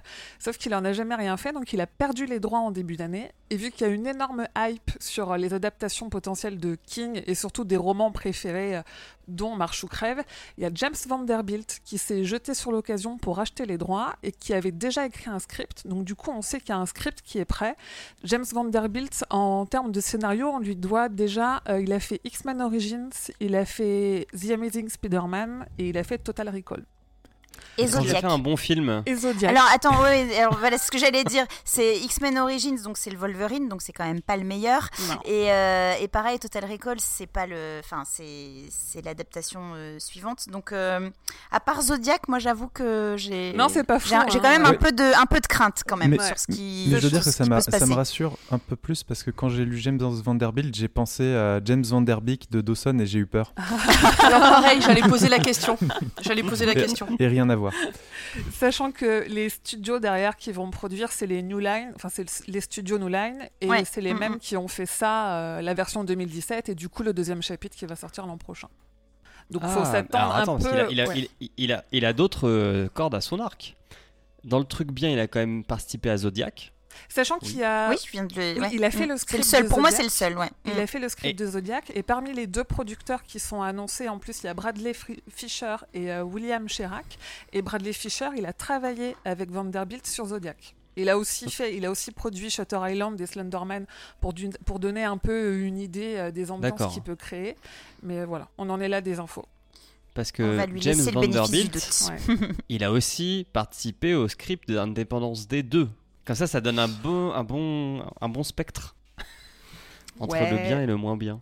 Ouais, On va dire que tout est après, possible. Il, il part, enfin, un- Independence 2, enfin, Day 2, il a pas, il l'a créé toute pièce en fait. Alors que là, c'est une adaptation. Je pense qu'il peut pas non plus trop, euh, trop sortir de ce qu'il y a déjà dans le livre, qui en plus est court, donc qui est normalement plutôt facile à adapter. En termes de liberté, il devrait pas trop, euh, pas trop sortir de ce que King a écrit. Après, euh, à voir. Vous aurez peut-être des réponses à vos questions. hein. Peut-être. Peut-être qu'il y aura une autre fin. euh, bon, peut-être. j'ai- Peut-être que Généralement, ça verra un jamais livre, le jour. euh, Un livre ne développe pas le lore. Enfin, un film ne développe pas le lore d'un livre. Hmm, Une ouais, série, oui. Un, un film. Et du coup, vous vous êtes motivé par ce film s'il sort? Vous irez le voir? Complètement. Ouais, je pense. Alors moi je suis motivée, je suis motivée parce que euh, j'ai quand même bien aimé euh, encore une fois l'ambiance euh, un peu ce, ce huis clos euh, au grand air. Mm. Euh, donc euh, j'aimerais bien voir ce que ça donne parce que malgré tout en le lisant, on- les images on les voit quoi. Ouais. Donc euh, j'aimerais bien, euh, voilà, j'aimerais bien voir ce que ça, ce que ça peut donner. J'avoue que quand je quand je vois le palmarès du monsieur, euh, j'ai quand même euh, quelques quelques doutes, mais mais, euh, mais ouais par curiosité. On euh, on se fera inviter par Pomme. Ouais, je sais pas si je le verrai. Après, Vanderbilt, Ah ouais il est pas réalisateur. Je- Ah, est c'est du- c'est dur. Non, mais c'est dur quand on a vraiment adoré un livre et qu'on a toutes les images en tête. Ouais, c'est très C'est dur. exactement euh, ça. C'est exactement déçu. ça. J'ai vraiment peur pour le coup que le Ouais. film, je le trouve euh, fade et que du coup ça me pourrisse le, le la hype que j'ai par le du bouquin. Vous voyez ce que je veux dire Ouais, le temps que le projet Ouais, sorte, ta hype sera redescendue. à mon avis, on a au moins deux ans devant nous là. Il y a beaucoup trop de choses en ce moment. Ouais, bon, non, mais on verra à ce moment-là. Mais Ouais. c'est vrai que du coup, je, je- je sais- là tout de suite, s'il sortait là maintenant, j'irais pas le voir. Ok. Bah, dans un dans un alors, je vais encore faire ma pub, mais dans un des, des parlons péloches de ce qu'on a fait sur le cinéma fantastique, on a parlé de la Tour sombre et on était très, euh, on était très mitigés aussi là-dessus et on avait des gens qui adorent euh, l'univers euh, de Stephen King. Alors c'est encore un peu différent parce que c'est un autre type d'œuvre, mais euh, mais euh, c'est quand même très dur, euh, je trouve euh, malgré tout euh, à adapter King. C'est bizarre de dire ça alors qu'il y a eu énormément de euh, d'adaptations, mais justement. euh, Ah, mais il y en a euh, combien il a un bonnes Peu de réussite. univers. Bah voilà, c'est ça. Il y, a- il y a eu, c'est, il est très difficile à adapter et c'est fou euh, que autant de gens euh, s'y, attellent euh, parce que c'est, c'est quand même complexe. Il y a plus d'adaptations que de publications. Je crois qu'on est à presque 60 romans et euh, il y a plus de 70 adaptations. Ah oui, quand même. Ouais, Ouais. parce qu'il y a des remakes. En- je compte euh, les suites à la con, type euh, Carrie 2, euh, tous les, les 50 qu'ils ont fait des enfants du maïs, euh, toutes ces conneries-là, tu vois. Mais du, du coup, ça fait beaucoup au final. Ça fait beaucoup. Eh ben, Ouais, c'est comme ça. on arrive à la dernière partie. Et, et je me tourne vers ma gauche. C'est la théorie de Hurde. Est-ce que, euh, Béa, tu, es... tu connais cette euh, partie? Non, pas du tout. Alors, assis-toi. Alors, justement, Je suis confortablement installée. Je, je suis impatiente.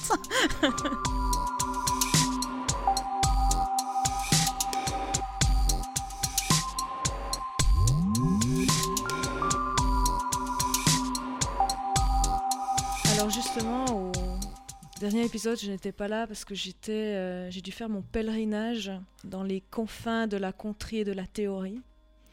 C'est très difficile, je ne peux pas vous en parler, tout ça, donc c'est pour ça que j'étais pas là et pas parce que j'avais la flemme de lire, hein, attention. Donc euh, moi je vais, en fait, je vais reprendre pas mal de choses que vous avez dites et euh, ce qui était difficile pour faire une, théorie sur ça, c'est que beaucoup de choses étaient déjà euh, dites dans le livre, donc je ne pouvais pas les utiliser. Par exemple, de dire euh, que c'était la, la, té- la télé-réalité, que c'était les arènes des Romains, euh, etc. Donc moi, je suis restée en fait sur cette histoire de... On parle de, changement dans le livre. Donc moi, je suis partie sur, sur l'idée qu'on avait ce, ce monde entre guillemets normal, euh, que le système a explosé. Donc après, là, vous avez mentionné cette histoire de Deuxième Guerre mondiale, donc pourquoi pas. Euh, du coup, ça a réduit à néant euh, les différences sociales. C'est-à-dire que bah, on tombe plutôt sur quelque chose de euh, comment dire euh, donc euh, ah je trouve plus Une le mot société une égalitaire société communiste totalitaire, on ne sait pas exactement entre les deux. Ce qui me fait euh, penser à communiste, c'est parce qu'on dit qu'il n'y a plus de millionnaires, euh, qu'il n'y a plus de fondations, qu'il n'y a plus de bibliothèques. Donc euh, Mm. là aussi, on se dit c'est un peu normal que tout le monde devienne un peu débile. Et, euh, et du coup, donc on a ce côté justement où, il- où tout est muselé et, euh, et cette armée qui est montée, les escouades, euh, qui embrigade les personnes qui sont pas d'accord avec le système. Et euh, alors c'est maintenant que ça va qu'il faut vous asseoir parce que moi je suis partie dans la théorie qu'en fait euh, dans ce système on va implanter des puces dans les cerveaux des jeunes hommes de chaque famille, des jeunes garçons et dans les familles. Et ces puces, elles servent à accroître les, les facultés et les programmer vers la mort. Donc c'est-à-dire pour qu'ils soient plus efficaces au combat. Euh, ce qu'on parle de, de finalement de, de super soldats. Et euh, cette grande marche, en fait, elle a été lancée euh, pour les tester. C'est un, c'est un- un processus de recrutement de super soldats. Exactement. Alors, plus que de recrutement, vu qu'ils vont tous à la mort, moi, je suis partie de l'idée qu'ils ont le- leur matériel ultra sophistiqué et tout, c'est pour tout mesurer, en fait. Et, euh, et Un genre de bande de test, voir- c'est ça? Voilà, exactement, un band test. Et euh, donc, du coup, euh, ce qui expliquerait pourquoi, pourquoi, justement, il y a une question, c'est finalement pourquoi ils font cette grande marche sans vraiment savoir pourquoi. C'est parce qu'ils ont été programmés pour, entre guillemets. Euh, Et ça expliquerait Olsen aussi, du coup. Qui Olsen continue alors qu'il est mort. Voilà, c'est ça. Alors là aussi, l'idée, c'est que moi, j'étais partie du fait que peut-être qu'à la base, ils avaient fait des puces qui prenaient complètement le contrôle, mais que du coup, ils n'étaient pas efficaces parce qu'il fallait cette adrénaline, euh, tout ça qui est représenté par exemple dans les, choses sexuelles et tout. Et que c'est pour ça qu'il y en a beaucoup, c'est que finalement, ils ont, ils ont des montées d'adrénaline euh, très fortes. et qu'il pouvait, il devait rester quand même un petit peu humain pour être efficace. Donc il fallait trouver le bon milieu en fait. On dirait un mélange entre Universal Soldier et Hunter x Hunter. Ah non, mais c'est là, c'est dans, mon cerveau, ça fait comme d'habitude. hein. Et euh, pour terminer, parce que je vais pas, voilà, vous avez compris euh, le principe. euh, je dirais pour terminer, alors le, le commandant pour moi, c'est un gars, enfin c'est justement un gars qui n'a plus son humanité en fait. Donc c'est-à-dire que lui, euh, moi je suppose qu'il a une puce et qu'il est plus du tout humain. Donc c'est une marionnette. euh, et c'est aussi pour ça que, que c'est intéressant de parler de, de cette histoire de, de père. Donc euh, c'est leur père entre guillemets, mais c'est leur père de puce. Et là vous avez le cerveau qui fait prrr de nouveau. et, que, et ça expliquerait aussi pourquoi il l'adore sans vraiment... Et Savoir il le pourquoi, déteste en même ouais. temps. Ils, ils sont programmés pour aussi, quoi. Donc euh, voilà, j'étais partie sur ça pour changer un peu des, des théories euh, d'anges et de diables et tout ça. Donc euh, j'étais partie sur quelque chose comme ça et c'est intéressant parce que pendant qu'on défilait le, le résumé, finalement, il y a des choses qui n'étaient euh, pas si loin de, de ma plus- super théorie un peu. C'est possible. Voilà, alors après, bon, Enfin, bien sûr, c'est euh, euh, tiré par les cheveux, Oui, on est d'accord, mais, mais euh, je pense qu'il y a des choses qui sont pas complètement euh, idiotes. Et ce que moi, J'aurais aimé lire ce livre-là. Oui, ben, ce que je pense qui sera, à mon avis, sur, sur le film, la, la grosse différence, je pense qu'ils vont mettre en avant euh, le, le côté de la technologie. Parce que dans le livre, finalement, on nous dit, ouais, il y a de la technologie, il y a des ordinateurs, parce que bah, à l'époque, on savait pas trop, mais à mon avis, dans le film, ce serait intéressant quand même de montrer un peu plus... euh, c'est vraiment ces technologies qu'il y a derrière. À mon avis, c'est beaucoup plus que juste des ordinateurs et, et des chronomètres.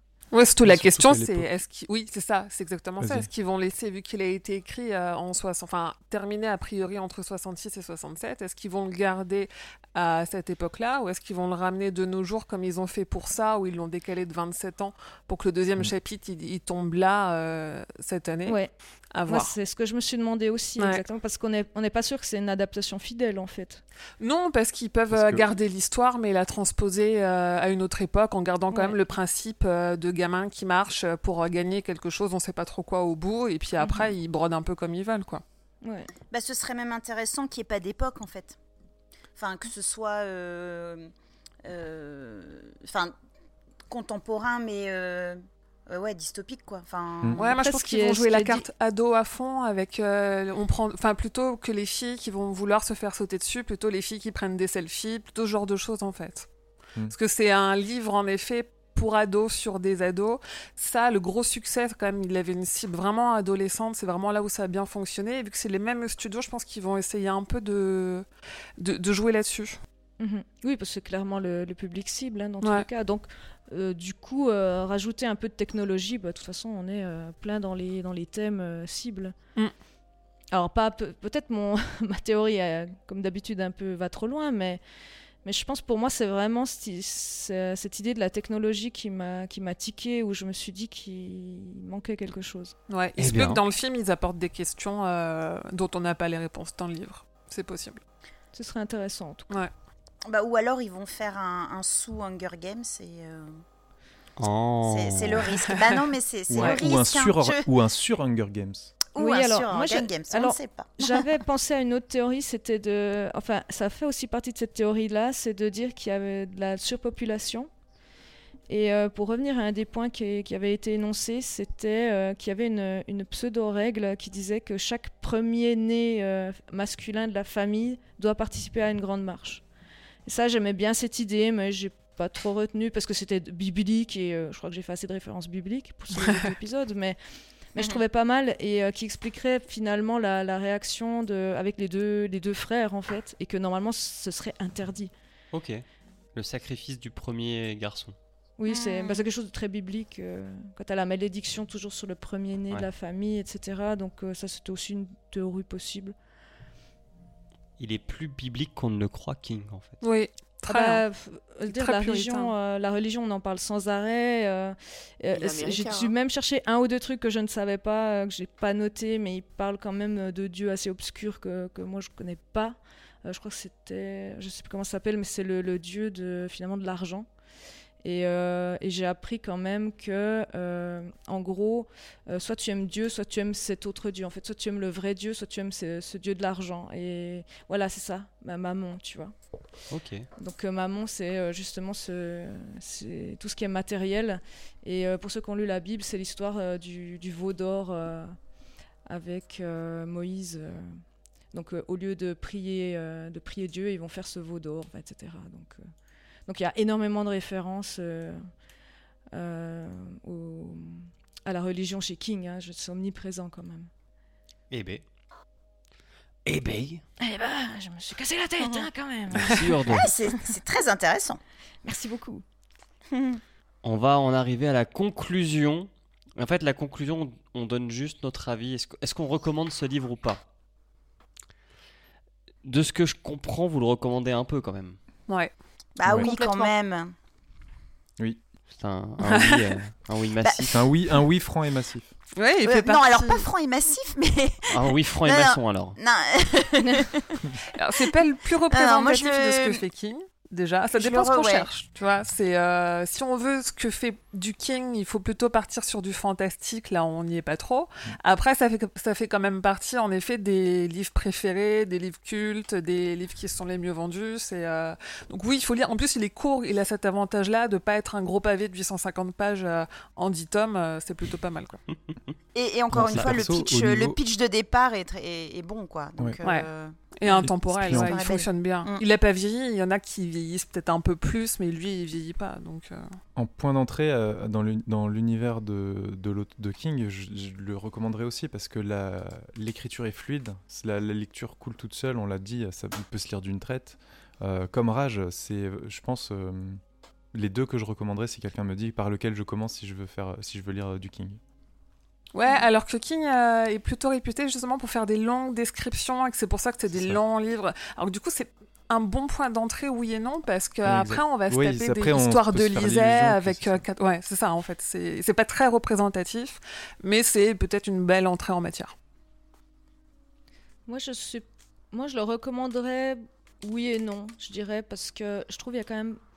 Alors, globalement, l'histoire n'a pas vieilli, mais on a quand même beaucoup de références, euh, comme dans, dans Rage, on a beaucoup de références quand même qui sont pas claires, des marques, tout ça. Donc, Mm. moi, je dirais d'attendre le, le, le film et peut-être de conseiller le film. Ou alors d'avoir une version un peu plus actuelle. Et moi, je le recommande pas. tu le recommanderais même pas à des On ados va finir Par là-dessus. exemple, euh, Alors- des gens de l'âge euh, auquel tu l'as lu la première fois Si, je le recommanderais soit à des ados qui veulent lire un livre euh, pas trop long, Ouais. mais sympa, quand t'es ado. Euh, mais je, clairement pas comme. euh, je je trouverais ça gâché de commencer à rentrer dans l'univers de King par celui-là. Moi, j'ai commencé Ouais, par tu peux- Shining. Tu peux le recommander sans forcément le recommander comme premier livre. Non, mais quand je fais une recommandation, madame, j'y crois. Mais en fait, tu recommanderais tous les bouquins pour commencer King sauf celui-là? Non, je recommanderais pas. Parce que je t'ai- pas entendu dire que les autres. Non, Je t'ai pas entendu dire sur les autres que tu les recommandes pas. ah si. Rage, j'ai dit oui, mais pas comme point d'entrée. Et Hit, euh, non, je l'ai clairement pas recommandé, quoi. Et euh, non, euh, effectivement, pour, pour commencer, un Shining ou un Cimetière, je pense c'est plus dans le ton. Moi, Shining, quand je l'ai lu, donc euh, c'est le premier que, que, j'ai lu, et je me rappelle, euh, pour le coup, j'avais vraiment des sensations. Alors, j'étais euh, ado, et je me rappelle très bien de l'endroit où j'étais. J'étais, Je l'ai lu, le, je le lisais la nuit, j'avais peur, j'étais dans mon lit, sous un Velux, mais je me rappelle vraiment de tout, et tellement j'étais accrochée à ce bouquin. Et, et c'est la première fois que j'avais peur en lisant un livre, en fait. Bah, ça me fait plaisir que tu dises ça parce que moi j'ai vécu la même chose avec le fléau. Alors j'avais pas peur, mais je me souviens encore d'où je l'ai lu, etc. Quoi. Ouais. J'avais un des draps bleus. je me souviens. Et je pense pas que ce serait le même cas de Marche ou Crève. Non. Et ben voilà. Et si on disait au revoir? Et si déjà on remerciait Béa d'être venue? Mais merci à vous de Merci, m'avoir Béa. invité. C'était chouette. Merci beaucoup. Eh ben merci beaucoup. Merci d'avoir pris le temps de lire ce livre. Et- Merci d'avoir passé Béa, 5 faut- heures avec nous. Il faut absolument qu'on se fasse un, un Welsh ou un truc. euh, Ben ouais. oui, nous sommes voisines. Mais tout à fait. Get a room. Get a Welsh. Get a Welsh. ouais. Get a Welsh. Merci Emeric. Mais de rien, ça m'a fait plaisir de revenir Ah, après bah, mon absence euh, du dernier épisode. C'est vrai. Ah, toi aussi Ah, on n'était que avec Grand Poil et Pommes. Oh. Merci. Petit comité la dernière Oui. Merci Émilie. Bah, merci à vous. C'était un vrai Ça va, plaisir. ça t'a plu aussi? Oui, oui, oui, Cool. beaucoup. C'est bon. Je reviendrai. garde. Le test est passé. Merci. Merci Urde.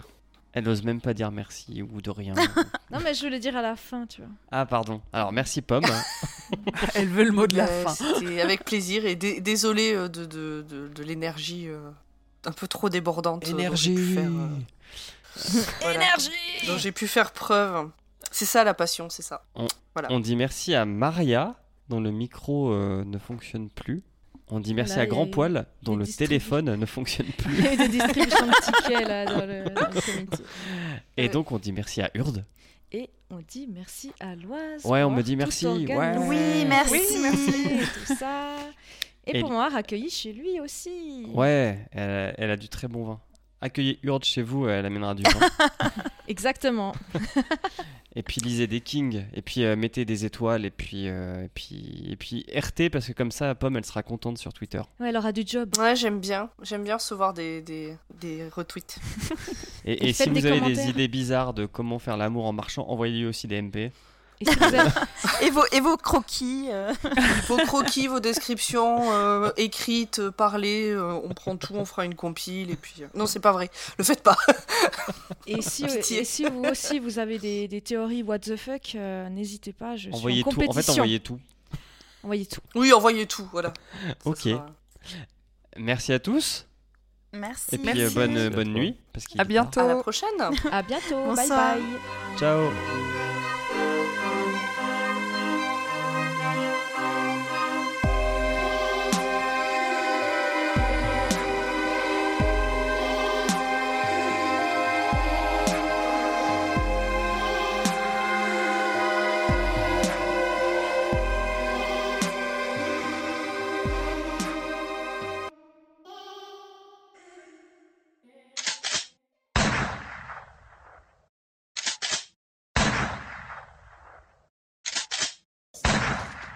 Tout le monde a lancé son Le micro, il est branché. Après, est-ce que c'est lui qui enregistre euh, Normalement, ça devrait pas Sur avoir changé Audacity, euh... oh ouais, sur Audacity, euh, c'est-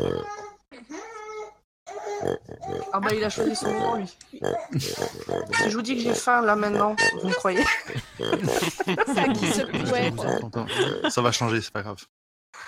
J'ai chaud. Bon, euh, on enregistre maintenant? Cool, on y va. Non, moi j'ai mon. Il, il, il reconnaît plus mon micro. Je sais pas qui. Ah, Alors, grand je Ah, grand quelques secondes encore, désolé. D'accord. Non Euh, un- Il me dit que le, que le taux d'échantillonnage est peut-être pas le bon, mais je suis en 44 Hz. C'est pas grave. C'est bon On est tous bons Ça va être pratique ça. Paul n'est pas encore là, elle va Alors, revenir. Je vous ai Grand poil t'enregistres On n'entend plus grand poil. C'est chaud. Faites des gosses. Et si on l'entend euh, qui fait ouais ouais ouais ouais ouais. ouais. c'est pas possible, ça marche pas. J'ai plus de son dans le Discord. Ah non, on t'entend. On t'entend. Alors, Allô, pourquoi Qu'est-ce qu'il leur dit lis les messages. Oh non, quelle tristesse. Où est passé mon cœur Corbier est mort. Corbier est mort. Oui, oui. Corbier est mort hier. Nous entends-tu? Tu nous entends? Allô? Allô? Allô? Allô? Ok. Allô? Allô? Allô? Ok, Allô? j'entends. Allô? Moi je vous entends plus. Voilà. Alors, Ah, je viens de retrouver le tube de parfait. C'est magnifique. Ah. Le, le, le pâté en tube. Ouais, le pâté en tube. La vie.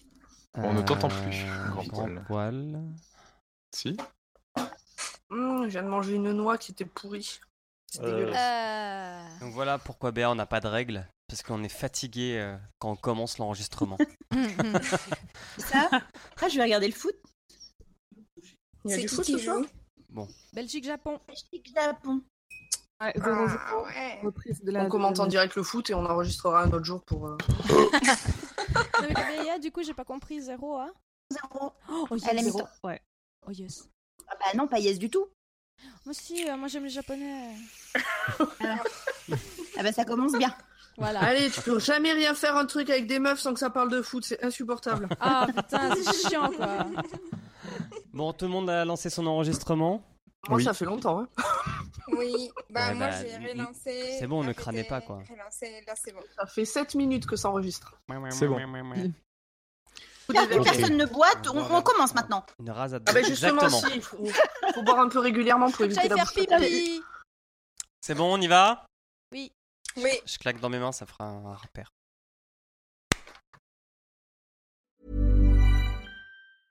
Even when we're on a budget, we still deserve nice things. Quince is a place to scoop up stunning high-end goods for 50 to 80% less than similar brands. They have buttery soft cashmere sweaters starting at $50, luxurious Italian leather bags, and so much more. Plus, Quince only works with factories that use safe, ethical, and responsible manufacturing. Get the high-end goods you'll love without the high price tag with Quince. Go to quince.com slash style for free shipping and 365-day returns.